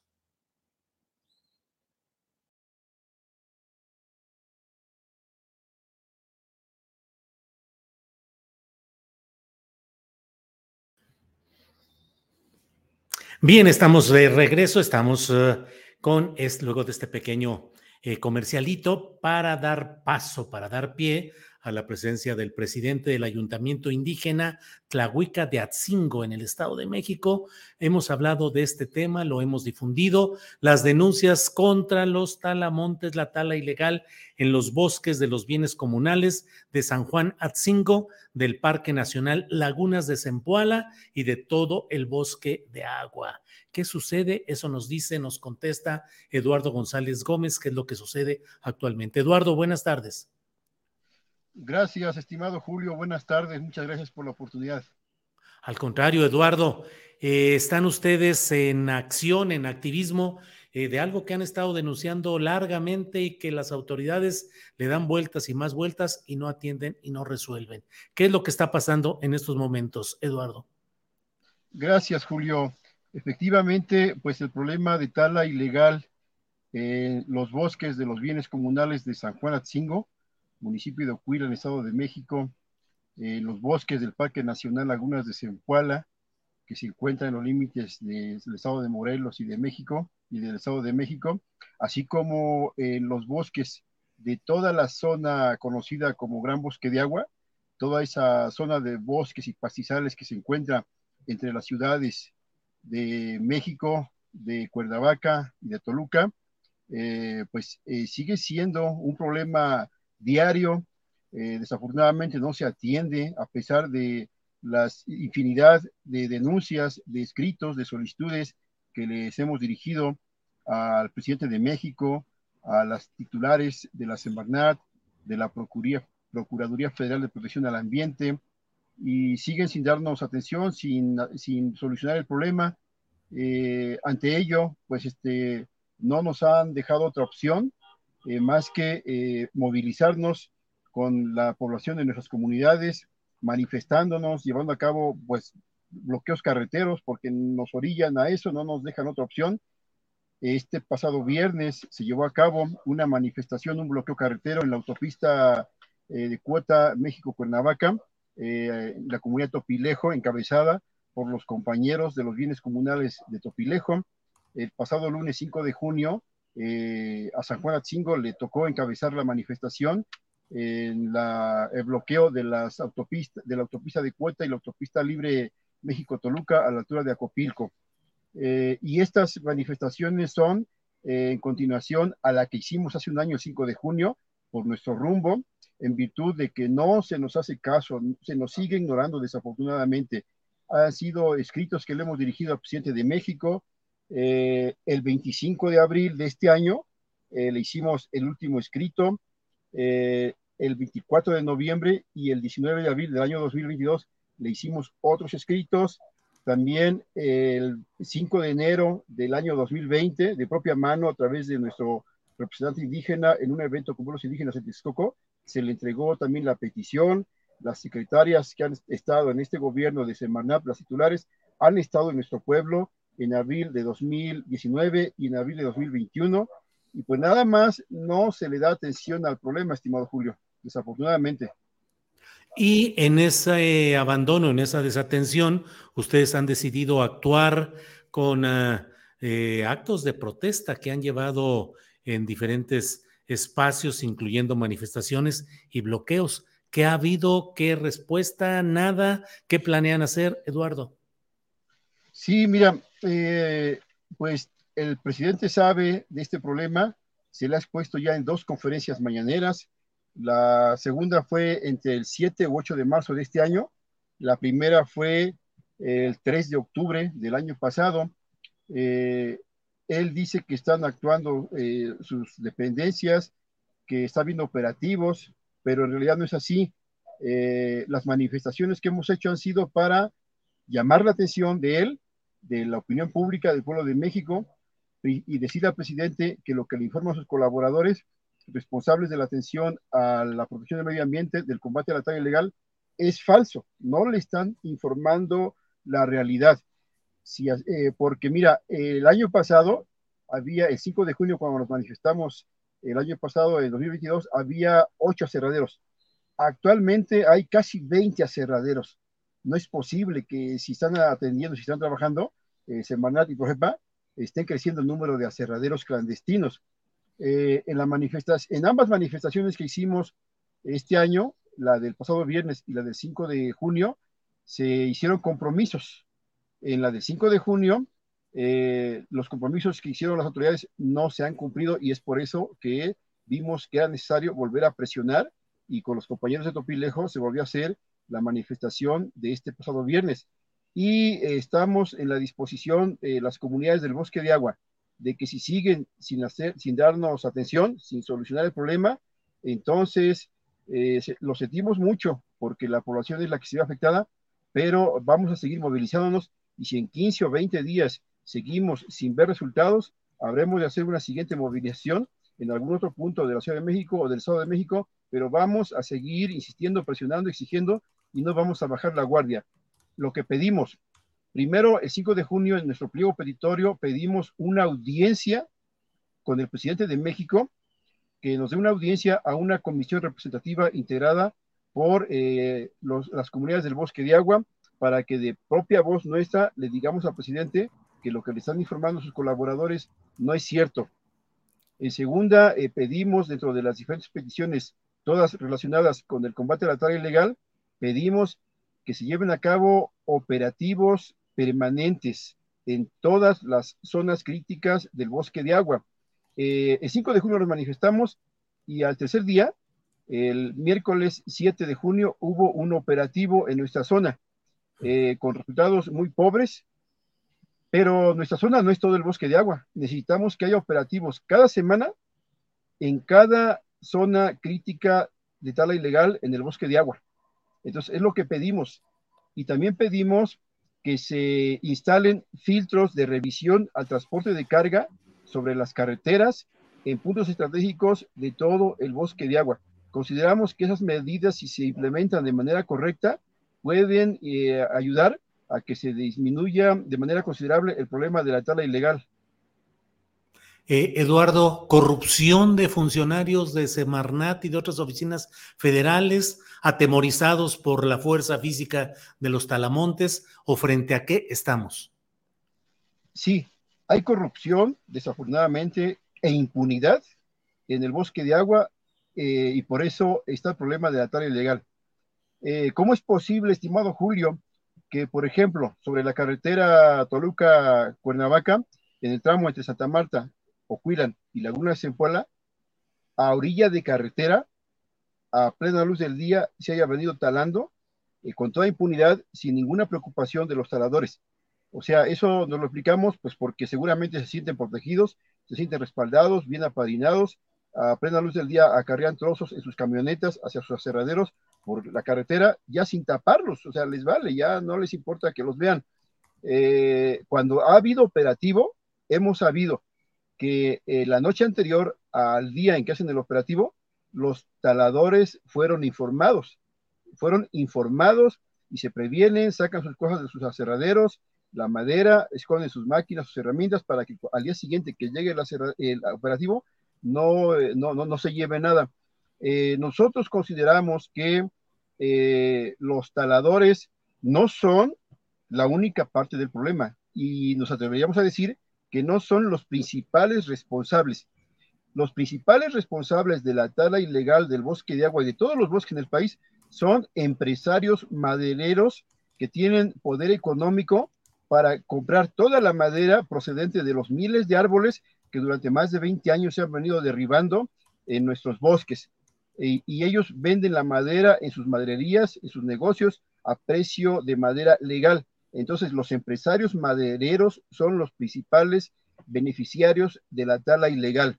Eh, y una de nuestras demandas es que el gobierno federal, a través de las dependencias correspondientes, haga una investigación para saber quiénes son esos responsables, esos compradores, esos empresarios madereros que tienen ese poder económico de comprar la madera. Si no hubiese mercado, si no hubiese compradores, no sería negocio para los taladores ir a derribar árboles, pero como hay los compradores, entonces por eso talan. Entonces hay corrupción también desde los funcionarios de las eh, dependencias responsables de combatir la tala ilegal. Eh, del, pues no quisiéramos saber exactamente quién es, pero bueno, eh, a nivel de pueblo, entre los ciudadanos, la gente, platican que escuchan decir a los taladores que hay alguien de Profepa a quien le están dando actualmente 150 mil pesos al mes para que los dejen trabajar y para que les avisen y los protejan. Caray, pues eh, Eduardo, estamos atentos, estamos eh, difundiendo la información y bueno, pues eh, seguiremos viendo lo que sucede en este tema tan delicado. Por esta ocasión, muchas gracias, Eduardo González, y seguimos atentos. Muchas gracias, Julio. A tus Al contrario, gracias. Buenas tardes. Bueno, son las dos de la tarde con 30 minutos. Hay que poner atención a este tipo de temas. No todo son elecciones, no todo es política, no todo es la declaración o la opinión o el análisis. Los hechos difíciles ahí siguen. Y bueno, Semarnat, Profepa, eh, ha sido muy difícil el manejo de estos temas ambientales con empresarios y poderes públicos y políticos muy involucrados en todos estos temas. Eh, bueno, pues es, como le digo, ya es las 2 de la tarde con 31 minutos y vamos de inmediato a nuestro siguiente segmento, que es la mesa de análisis eh, de este lunes. Es un lunes en el que estaremos con Jorge Meléndez, periodista y profesor de la UNAM desde hace varias décadas, y con Salvador Frausto, periodista y director de investigaciones y asuntos especiales del Grupo Milenio. Jorge Meléndez, buenas tardes. Buenas tardes, Julio, bienvenido. Ojalá hayas podido descansar un poco, aunque leíamos sus columnas. Sí. seguías en la chamba, pero hayas podido descansar un poco y ver las maravillas del mundo que nos lo estamos acabando. Sí, sí, así es, Jorge. Jorge, muchas gracias. Sí, interesante lo que uno ve y lo que puede observar en diferentes partes del mundo, pero bueno, en México calientito todo el asunto y no oh. solamente en la cuestión eh, del termómetro físico, sino en lo político. ¿Cómo ves, Jorge Meléndez, que ha llegado a gobernación Luisa María Alcalde? Joven, 35 años de edad, secretaria del Trabajo, no sé cuáles sean los pros y los contras, las partes oscuras y las partes claras de su gestión como secretaria del Trabajo, pero llega a un cargo de primer nivel como es la Secretaría de Gobernación. ¿Qué opinas sobre este tema, Jorge? Pues a mí me sorprendió, porque ya ves que dijeron que se, eh, se quedaba encargado del despacho el señor Encinas, que tiene pues mucho trabajo en la subsecretaría a su cargo y muchos asuntos enredados y sin resolver. Pero, pues es una, para mí, grata sorpresa que llegue esta muchacha. Yo no la conozco, nunca he platicado con ella, pero sí lo he hecho con su padre Arturo Alcalde, que fue y sigue siendo eh, nuestro abogado en Radio Educación y en muchos otros sindicatos y que ha sido para mí, aunque lo han atacado terriblemente por ahí, para mí es un hombre honesto que ha hecho su trabajo simplemente, ha defendido a los trabajadores y demás. Ahora, Jorge, acusado en todo ese, eh, pues toda esa serie de maledicencias o de comentarios que se hacen, sobre todo en las redes sociales, diciendo que en realidad sería el propio Arturo Alcalde, con sus intereses como abogado, el que regía eh, el desempeño de la Secretaría del Trabajo. Pues eso decían, pero yo no creo que a él le interese regir la Secretaría del Trabajo. Él es un hombre muy reconocido en el ambiente. Yo lo he recomendado con varios sindicatos. En todas las ocasiones ha dado buenos resultados, ha dado la cara, no se esconde detrás de su hija. Y ella, la muchacha, por ejemplo, en un caso que todavía no se resuelve y el presidente de la República dijo que ya se tenía que resolver, el de Notimex, María Alcalde jugó un papel fundamental porque hizo el recuento, dijo ganaron los del sindicato de Notimex, encabezados por Adriana Urrea, trataron de tumbar eso por 20 lados, siempre fue a las instancias eh, adecuadas y siempre ganó el sindicato, hasta que hace, hace un poco tiempo el señor López Obrador dice, bueno, pues si ya están las mañaneras, vamos a, desaparecer Notimex. Yo creo que no tiene nada que ver una cosa con otra. Claro. Una cosa son las mañaneras y otra cosa es Notimex, pero bueno, como no le encontró, como se llamaba antes, la cuadratura del círculo, Dice, vamos a, desaparecer Notimex. Claro. Pero es el tiempo que no pasa nada. Claro, claro. Se quedó en un dicho. Yo creo que esta chava tiene sus prendas, tiene su trayectoria, ha hecho su esfuerzo, aparte de su papá, de su madre Leticia Bonifaz, y me parece una revelación que a los 35 años tenga esta encomienda que es verdaderamente compleja y seria, sobre todo en estos meses que vienen, sí. por todo el ambiente electoral. Bien, Jorge, gracias. Bienvenido, Salvador Frausto, que está ya aquí con nosotros. Salvador, ¿cómo estás? Buenas tardes. Buenas tardes, Julio. Qué gusto eh, verte, igual a, a Jorge. Muy bien, Salvador, ¿qué opinas de la llegada de Luisa María Alcalde Luján a la Secretaría de Gobernación. La verdad, Salvador, yo no me lo imaginaba. Yo pensaba algún otro tipo de personaje eh, y llega una eh, abogada, 35 años de edad, secretaria del Trabajo. Y bueno, ¿qué opinas? ¿Qué perspectivas crees que puede tener? ¿Por qué la habrán puesto ahí, Salvador? Sí, bueno, que por supuesto que fue sorpresivo eh, la llegada de eh, Luisa María Alcalde, em, porque pues eh, había otros personajes que sonaban para, para ese puesto y ella pues es muy joven, es lo que se ha destacado en las últimas horas. sin embargo, pues ya tiene cinco años de experiencia como secretaria del Trabajo, que no ha sido una tarea sencilla hablar con los líderes sindicales, sobre todo con veteranos eh, eh, de la política eh, laboral.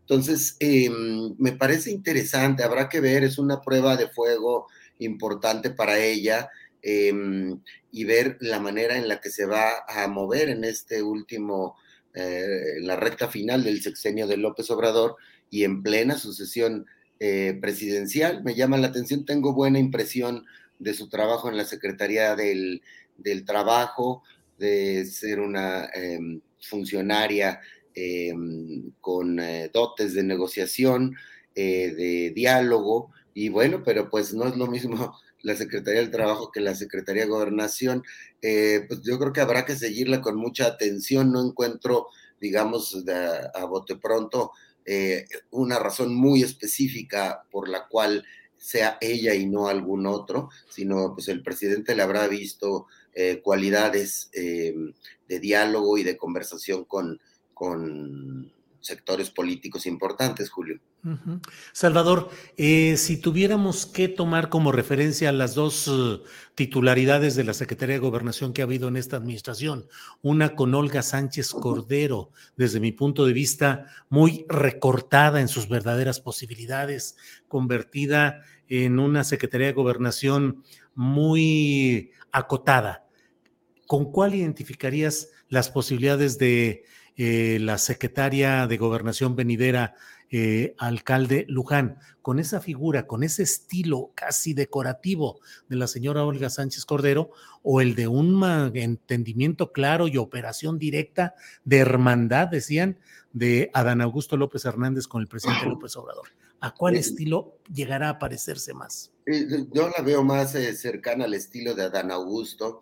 Va a ser difícil, ¿no? Porque además prevalece mucho eh, machismo en la política mexicana. Eh, imaginemos a, la nueva secretaria Luisa María Alcalde hablando con los gobernadores, por ejemplo, con los secretarios de Estado. Eh, va a ser difícil, pero ya lo hizo en la Secretaría del Trabajo, hablar con veteranos de la, de la política sindical mexicana. Y veo a Luisa María en ese estilo de Adán Augusto, de negociación, de conversación, de diálogo, y muy probablemente Em, con ese estilo también que al presidente López Obrador le gusta que le hagan casos, que, sigan sus, sus dictados, sus eh, instrucciones, y eh, Adán Augusto pues siguió ese camino, eh, y pues Olga Sánchez Cordero me parece que desde el principio es una funcionaria con otras características, pues no, no cumplió esa función de negociación con los eh, sectores importantes de la política mexicana. Bien, Salvador. Jorge Meléndez, em, dentro de lo que puede venir con este nombramiento de Luisa María Alcalde, ¿crees que es un mensaje político también el decir una mujer al segundo cargo de poder dentro del aparato federal, es decir, una mujer a la Secretaría de Gobernación, por un lado, y dijo también hoy el presidente López Obrador que era un relevo generacional y siempre se ha, entendido a Claudia Sheinbaum también en ese esquema del relevo generacional. ¿Crees que son mensajes en este momento, Jorge? Yo creo que sí, yo creo que sí, y quisiera decir nada más que a Luisa María, eh, le tocó negociar los salarios mínimos que no subían hace 50 años y dejó el salario mínimo en 534.7 pesos. Entonces, creo que ella supo, eh, dice el observador, solamente hubo una ocasión, porque ha subido cuatro veces, la tuvo alguna dificultad, pero la resolvió. Yo creo que, obviamente, es un relevo generacional. Pero fíjate que Adán Augusto, aunque ya se ve más veterano y demás, pues no está tan grande de edad. Pero lo que yo sí creo es que el presidente sigue jugando cartas con las mujeres. Las jugó desde el principio al hacer un gabinete paritario entre hombres y mujeres, las ha jugado en una serie de cuestiones, por ejemplo, del petróleo con Rocío Nale, las ha jugado con Rosa Isela Rodríguez al ponerle, al ponerla a, frente de la Secretaría de Seguridad, que tiene que eh, tratar con militares. Y yo le pregunté una vez a uno de los militares que trabajaba con ella, que tuve posibilidad. Oiga, y esta señora, pues que no se la vacila, no se... Dice, no, usted la ve ahí muy suavecita. Yo la conozco hace años igual que tú y Salvador. y sí es una gente muy amable, muy gentil, muy cordial, pero cuando ella toma una determinación, la impone y hace que su eh, grupo que ella maneja actúe de esa manera. No le tiembla la mano para tomar determinaciones cuando, cuando ha estado en todos los momentos y ahora en la Secretaría de Seguridad.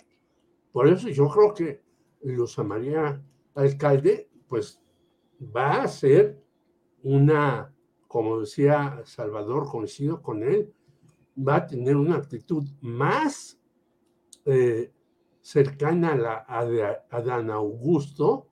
Ya vimos lo que hizo Adán Augusto con Germán Larrea, el que ahora trae una bronquísima por el Temec y ya no sabe dónde meterse porque hizo barbaridad y media antes y nadie lo paraba. Y ya lo paró Adán Augusto con el ferrocarril del sureste y ahora eh, la señora Tai en Estados Unidos con la serie de huelgas que tiene pendientes.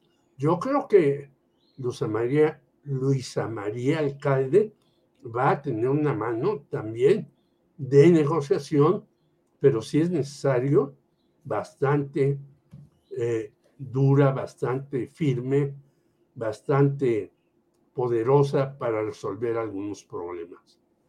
Bien, Jorge Meléndez, gracias.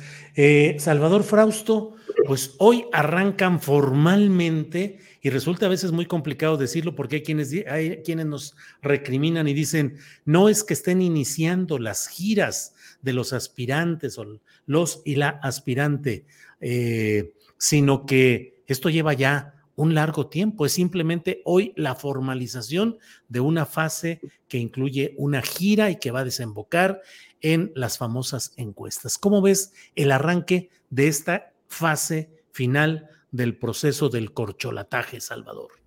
Sí, pues eh, arrancó eh, las giras, estas tendrán eh, más o menos dos meses para tratar de mover las, las preferencias electorales, em, revisando, por ejemplo, las encuestas que se han hecho es eh, difícil en dos meses mover eh, eh, la aguja.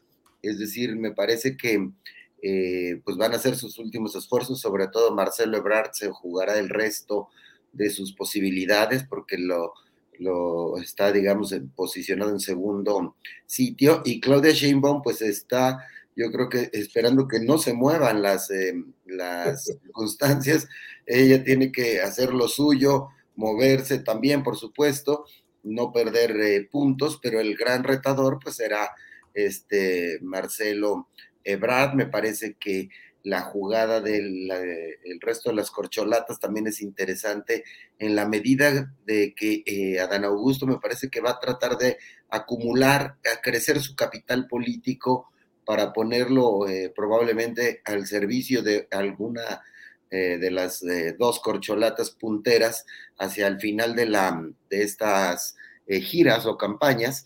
Y en el caso de Ricardo Monreal, pues me parece que tendrá que valorar si, si va a seguir en ese camino o se va a mover a buscar la jefatura de gobierno de la Ciudad de México, donde me parece más natural que tuviera posibilidades de tener alguna eh, alguna competencia fuerte.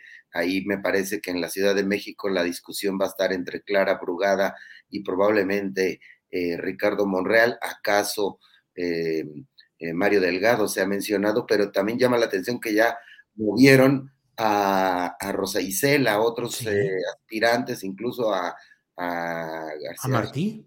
A Martí, a Harfush, los tienen como fuera de la jugada y eso me, huele, me late a que el asunto va a ser entre Clara Brugada y Ricardo eh, Monreal por la Ciudad de México. Bien, Salvador. Jorge, esta, mm, pues esta gira, esta profusión de espectaculares, de pintas, de movilizaciones. Hoy ha estado ya Adán Augusto en la Universidad de Guadalajara. Le ha rendido un homenaje al ex rector fallecido por suicidio, Raúl Padilla. de un historial muy con muchos claroscuros y bueno, le ha rendido homenaje, ya ha estado auspiciado, recibido ahí por la UDG. Eh, eh, Claudia Sheinbaum en Oaxaca, auspiciada por Salvador Jara, que abiertamente ese gobernador está con la propia, propia Claudia. ¿Cómo vas viendo esto y crees que se transgreden algunos, eh, la legalidad o la, digamos, ¿Cómo ves todo este, eh, estos recursos destinados a una promoción que oficialmente se dice que no es la candidatura, pero en el fondo todos sabemos que así es? ¿Qué opinas, Jorge? Tu micrófono, tu micrófono.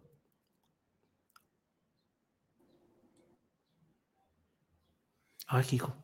A ver, espérame. Ahora ya, ahí está, ahí está, Jorge. Sí, es que me lo apagaron, creo que desde allá, pero no importa. Yo creo que el que está jugando verdaderamente fuerte es Marcelo de Verdad. Primero, eso del piso parejo que trajo una bronca entre Claudia Sheinbaum y Alfonso Durazo, que después ya se abrazaron. Segundo, empezó diciendo que va a meter a su mujer, que porque algunos dicen que eh, las mujeres tienen que estar Tercero, ahora eh, pues le promete una secretaría casi de la presidencia que había antes, hace muchos años. Yo recuerdo con Díaz Ordaz que había una secretaría de la presidencia al hijo de Andrés Manuel López Obrador, Andy, que algunos dicen que es un eh, individuo que maneja algunas cosas ahí dentro del gobierno este, ocultamente. Esas tres cuestiones, pues yo creo que vemos a un Marcelo Ebrard que está tratando de ir por todo a como dé lugar. Segundo lugar, bueno, Claudia Sheinbaum hace dos actos en pleno eh, temporada calurosa tremendas. Uno, el informe y después la clase de boxeo con Julio César Chávez. Es decir, ahí había decenas de miles de personas en una situación en donde el calor y el golpe de calor y demás ya ha matado a varias personas y no es conveniente hacer eso. Tercer lugar, yo creo que eh, la jugada de Dan Augusto fue muy pensada porque se va al, donde el movimiento ciudadano tiene importancia. Y sin embargo, eh, un financiero de allá eh, se dice que es el que le anda proporcionando dinero. Y va y hace esta jugada de meterse a la UDG y estar en el reino del señor Alfaro. Entonces, es muy audaz Adán Augusto y quizás diga, bueno, pues yo también puedo dar una sorpresa. Y obviamente en la Ciudad de México coincido con Salvador, creo que ahí la jugada va a ser clara brugada si no sale una sorpresa como lo está haciendo en, esta, en estos momentos el señor López Obrador, con Luisa María Alcalde y el señor Ricardo Monreal.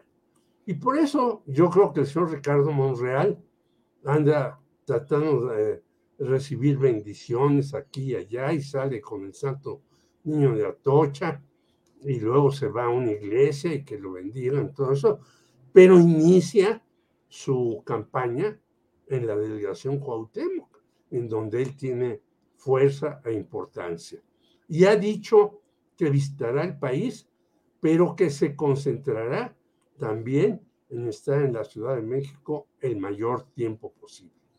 Y bueno, el señor Velasco, a lo mejor por ahí aparece de una vez que otra, y Gerardo Fernández Noroña, Noroña hará, creo que una campaña como nos tiene acostumbrados, pero pues no lo veo yo de ninguna manera que pueda llegar a la grande.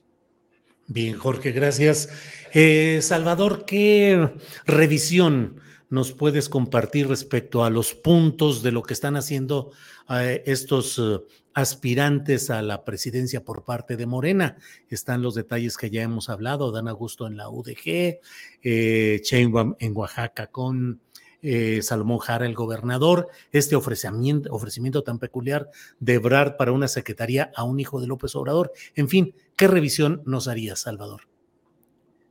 Sí, bueno, pues em, coincido con eh, Jorge en el sentido de que la campaña eh, interesante a seguir por lo pronto, la que tiene mayores reflectores, es la de Marcelo Ebrard, es polémico esta secretaría, esta propuesta de generar una secretaría de eh, la cuarta transformación, que se la ofrecería a, Andrés Manuel, al llamado Andy em, López Beltrán, y em, pues habrá que seguir con mucha atención los, eh, los movimientos de las eh, corcholatas. Oye, pues Salvador, disculpa que te interrumpa. Ese ofrecimiento a un hijo del presidente López Obrador para una secretaría de continuidad de la Cuarta Transformación es un guiño tratando de ganar la voluntad del presidente de la República? Yo creo que sí, me llamó mucho la atención el discurso de Marcelo, eh, muy esforzado por eh, el tema de la continuidad, que es la crítica que algunos le hacen a Marcelo, que él generaría una situación de eh, continuidad con cambio, ¿no? Aquella idea que ha repetido el propio López Obrador, continuidad con cambio, que tiene ciertas evocaciones de aquel libro de Manuel Camacho Solís de Cambio sin ruptura y el fantasma que pesa sobre eh, Marcelo Ebrard de que le pueda, le pueda pasar lo que a Manuel Camacho Solís, que se quedó cerquita de ser el elegido por Carlos Salinas de, de Gortari como aspirante presidencial, y en el caso de Manuel Camacho, que correría, todos eh, los análisis eh, indicarían que él correría un poco hacia el centro, al movimiento obradorista, eh, lo vemos muy esforzado en decir, yo voy a generar continuidad, yo ya eh, me dejó alguna vez, fue el sucesor de López Obrador en la, en la Ciudad de México, y eh, esta propuesta de incluir al hijo de López Obrador, pues es un guiño muy importante para tratar de, de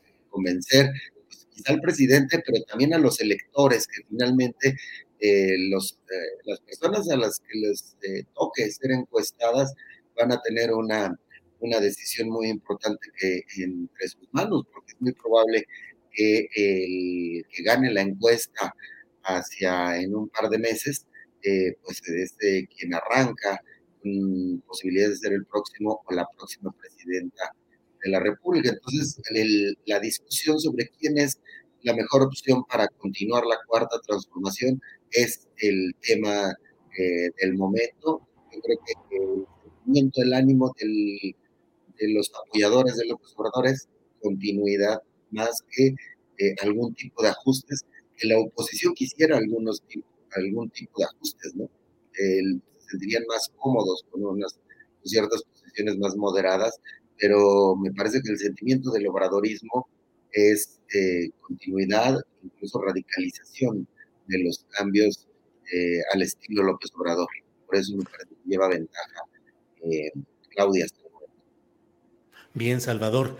Eh, bueno, como siempre, se nos va el tiempo de volada. Jorge Meléndez, no, porque además, e, invito a quienes nos están viendo para que luego de esta mesa Adriana Buentello nos va a tener información acerca de los temas que están caminando en estos momentos y que son muy interesantes. Hay una, en un meeting de Claudia Sheinbaum, ella dice que el punto no es continuidad con cambio, sino continuidad con sello propio. tendremos esos y otros uh, segmentos informativos luego de esta mesa.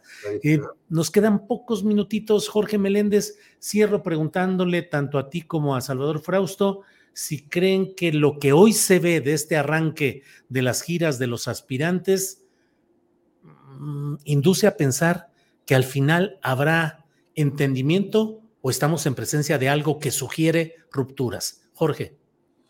Yo creo que va a tener que haber entendimiento porque el señor López Obrador no va, aunque vaya a terminar su periodo, no va a dejar de influir porque ha logrado, hoy en el economista dice, sigue subiendo. López Obrador, ellos que lo iban bajando, ahora ya lo ponen 60% más arriba. ¿Qué quiere decir esto? Que pues nadie le está disputando su, su posición de líder. Y alguno puede decir este, eh, correctamente a la señora Claudia Sheinbaum, bueno, yo le voy a dar mi sello personal. Todo mundo que llega a cualquier lugar, a un medio de comunicación y demás, pues le da su sello personal, no puede seguir que todo siga en la misma vía. Hay que hacer algunas curvas o lo que sea. Entonces yo creo que tiene razón en decir que le va a dar su sello personal. Y eh, yo por eso decía que es una jugada este, en la elección muy aventada de Marcelo Ebrard de decir, no, pues yo le voy a hacer una secretaría de la cuarta transformación a Andrés López Beltrán.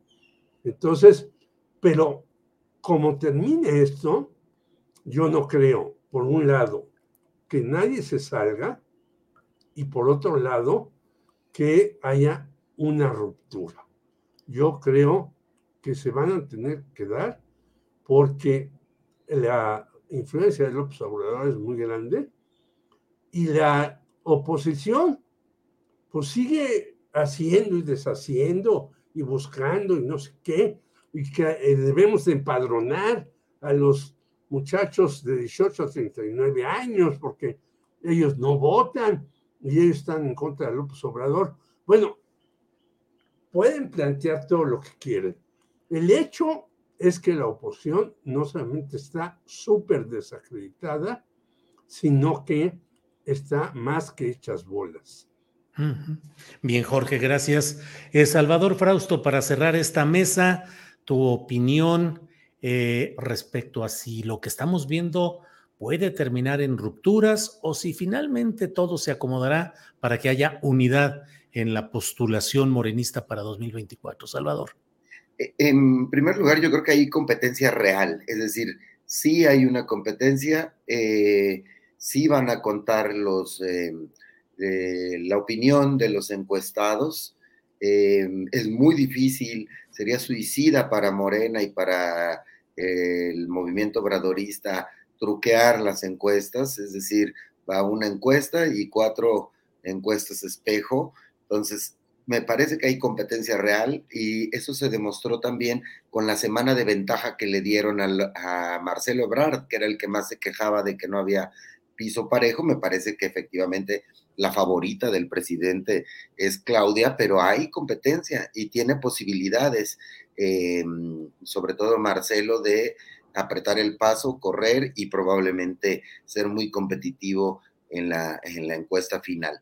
Eso me parece por un lado. Y por otro lado, yo coincido con Fernández Noroña. El corcholata que se salga, ya lo chupó la bruja, ¿eh? políticamente, porque el movimiento obradorista está más bravo que nunca en el sentido de castigar al, al que no cumpla el, el, acuerdo. Ya vemos el caso de, de Monreal, le ha costado trabajo la rebeldía que llegó a tener en algún momento y ahora que se ha disciplinado, pues ya hemos visto que se lleva rechiflas en algunos lugares, aunque corrigió el rumbo y me parece que está teniendo cierta aceptación en los sectores obradoristas, pero el castigo del obradorismo, a mí me parece muy interesante eh, analizar que es un movimiento sólido, fuerte y que quiere continuidad y radicalización de la continuidad. Bien, Salvador, pues muchas gracias. Eh, Jorge Meléndez, gracias. Salvador Frausto, gracias por este lunes 19 de junio. Jorge, gracias. Y a la audiencia, y a ustedes dos. Gracias, abrazos. Salvador, gracias. Hasta pronto. Gracias. Bien, son las 3 de la tarde con dos minutos, 3 de la tarde con dos minutos. No se vaya porque tenemos todavía información muy interesante relacionada con los asuntos políticos y electorales en curso. Y para ello está mi compañera Adriana Buentello. Adriana, ya estamos de regreso. ¿Qué se ha acumulado en este rato? Que estamos hablando de quién sabe cuántas cosas y el, la cabalgata política va a todo galope. ¿Qué tenemos, Adriana? Pues varias cositas, pero fíjate que quisiera compartir este segmento del presidente porque independientemente de ideologías, eh, pues desearle la muerte a un ser humano entra en un contexto muy complejo que creo que sí va más allá de pues una forma de pensamiento y creo que el presidente dio una cachetada con guante blanco hoy, el fin de semana, lo que estuvimos viendo en una entrevista que le hacen al cantante Francisco Céspedes, pues se responde eh, justamente que, pues, eh, pues, desde su punto de vista sobre este mandatario y responde que, pues, ojalá que se muera, ¿no? Esto como, pues, una eh, especie, pues, de crítica por invitar al, pues, al líder de Cuba, al presidente cubano, y fíjate que hoy el presidente incluso le dedicó una canción que obviamente no podemos poner, pero vamos a compartir cómo, fue que mencionó el presidente este episodio. Entonces, un cantante, Céspedes, este, ayer o antier, dio a conocer este, de que no estaba de acuerdo conmigo y me deseó que me fuera mal. No debemos desearle mal a nadie y que yo no siento eh, ningún agravio de su parte. Y les pido a todos de que se respete su punto de vista, aun cuando sea extremo. Ya lo he dicho muchas veces, yo no soy partidario de la ley del talión, entre otras cosas porque si es ojo por ojo y diente por diente, nos quedaríamos tuertos o chimuelos todos. Entonces, no, yo estoy más a favor de lo que se escribió desde antes y también en el Nuevo Testamento de eh, no responder a la violencia con la violencia y entender de que andan de mal humor los de la derecha en México y en todo el mundo. La derecha anda corajuda. Nosotros andamos felices. Feliz, feliz, feliz.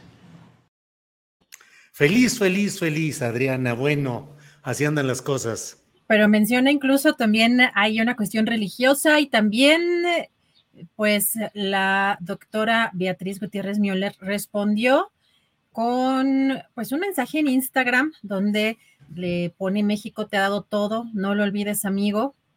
Pobre de ti, no te deseo la muerte, sino una vida feliz para que no odies. Esa es la respuesta tanto de la doctora Beatriz Gutiérrez Müller como del presidente López Obrador ante eso de ojalá que se muera, que creo que sí es un, tema bien complicado cuando tenemos diferencias, porque el presidente hoy también le, dedica esta canción de Silvio Rodríguez, precisamente que hace referencia a, eh, pues, entre odiar una idea y odiar una persona, se llama esta canción Nunca he creído que alguien me odia. Y comentar, Julio, que en esto del corcholataje adelantado, de, estas, eh, de estos recorridos que están haciendo los aspirantes a esta coordinación a la cuarta transformación, por un lado, lo interesante, Julio, que Manuel Velasco, el senador con licencia del Partido Verde Ecologista de México, arrancó sus eventos, ¿sabes en dónde? En Almoloya de Juárez, en el Estado de México.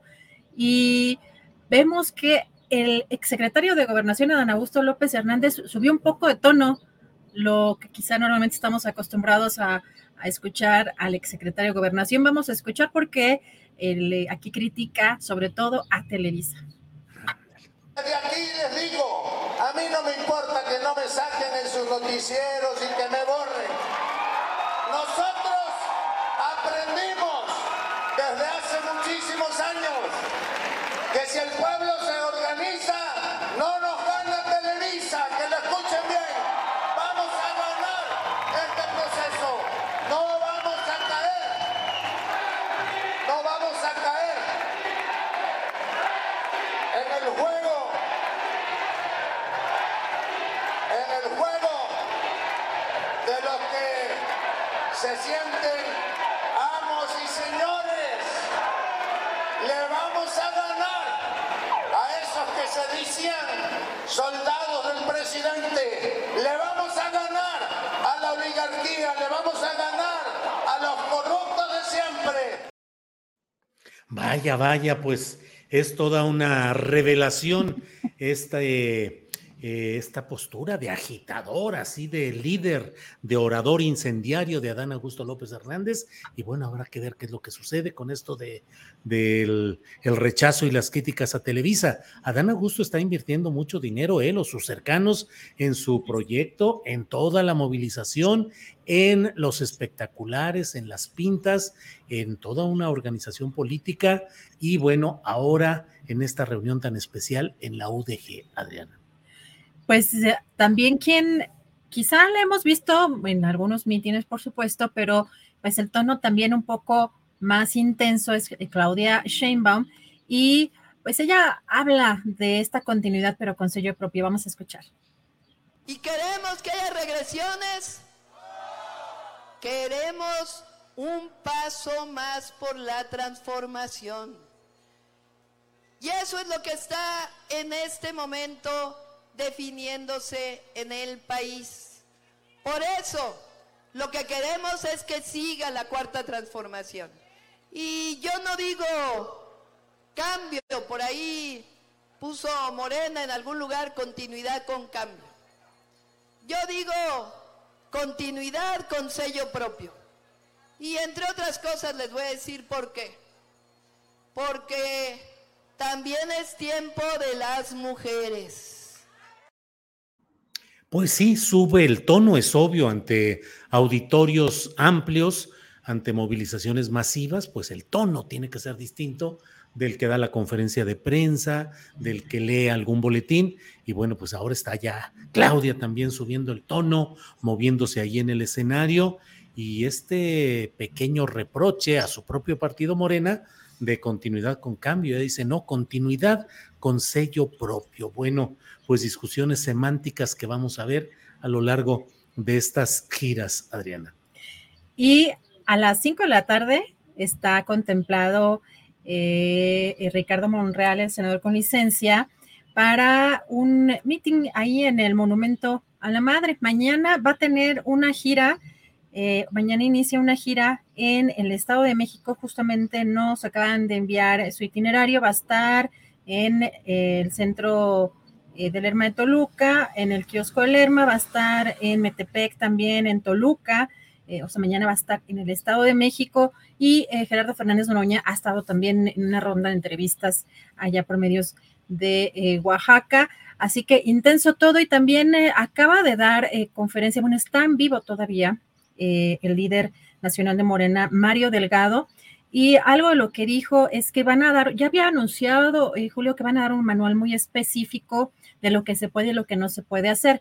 Eh, ha hecho hincapié Mario Delgado en que tiene que ser, hacerse una promoción a la cuarta transformación y no a, pues, a la persona. En el caso, por ejemplo, de lo que vimos con Claudia Sheinbaum, eh, me parece pues, que ahí sí es un poco a la persona, pero bueno, y, eh, eso también pues, lo determinarán las autoridades. en el caso de esto, dice Mario Delgado que están incorporando las medidas cautelares dictó el INE en este manual, eh, medidas, dice que coincidíamos con ellas porque estamos dentro de un proceso interno. Eh, dice que no es un proceso eh, para determinar un candidato, sino es una reorganización para que la cuarta transformación se expanda y, les dure muchos años y que ya quien resulte ganador o ganadora va a liderar esos trabajos, pero también señala que qué bueno que las autoridades electorales coinciden en que no están violando la ley. Y bueno, es parte de los anuncios que hace eh, Mario Delgado en esta conferencia eh, de prensa. Eh, Julio, pues se ve que va a haber, pues hay mucho movimiento eh, sobre todo con este manual que pues me imagino que además para seis aspirantes a coordinar estos esfuerzos, dos de diferentes partidos, pues va a haber a lo mejor ahí muchos, muchos señalamientos importantes. Pues sí, iremos viendo todo esto, que son momentos hasta contradictorios o a veces muy paradójicos. Mira, recordemos a Gerardo Fernández Noroña elogiando o señalando la calidad periodística de Joaquín López Dóriga en una entrevista en Radio Fórmula y veamos hoy a Dan Augusto López Hernández echándole caballería a Televisa. Bueno, pues muchas cosas van a ir cambiando y moviéndose en este escenario que va a estar cuando menos bien, bien movidito, Adriana muy, muy intenso, muy, mucho calor eh, climático, mucho calor ambiental, mucho calor político. Y Julio, entonces te vemos en la noche porque va a ser muy interesante. Esto no para, así que vas a regresar eh, con ese ritmo tan intenso a hacer las videocharlas. Sí, pues que así es, así es. Nos vemos hoy a las nueve de la noche en estas mismas frecuencias de Internet, donde estaremos en la videocharla astillada, agradeciéndole a Paco Cruz el tiempo que estuvo en esta ausencia mía. Él estuvo al frente con un gran resultado y eh, seguiremos adelante. Entonces, nueve de la noche y a prepararnos, Adriana, porque ¿a qué huele ya? Pues yo creo que helado, ¿no? Algo a refresco, bueno, no, no refresco, no comen, no tomen refresco este, pero yo, algo muy fresco porque la sopita, el queso, como decía Temori, que no sea el gazpacho porque este, nada, ni pozole, ni nada de eso se antoja en esto, una ensalada, una Así ensalada. Es. Así es. Adriana, gracias por todo, nos vemos mañana y seguimos en contacto. Gracias a la audiencia, gracias tripulación astillero. Gracias, hasta mañana.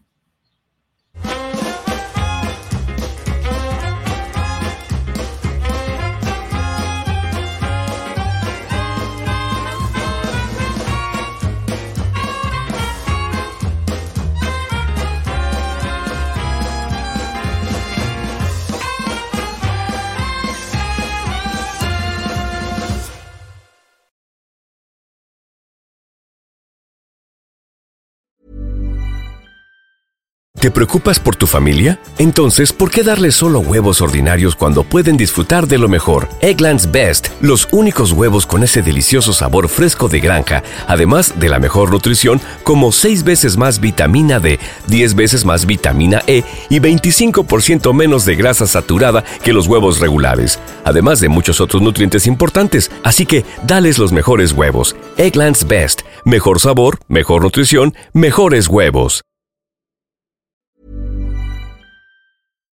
Para que te enteres del próximo noticiero, suscríbete y dale follow en Apple, Spotify, Amazon Music, Google o donde sea que escuches podcast.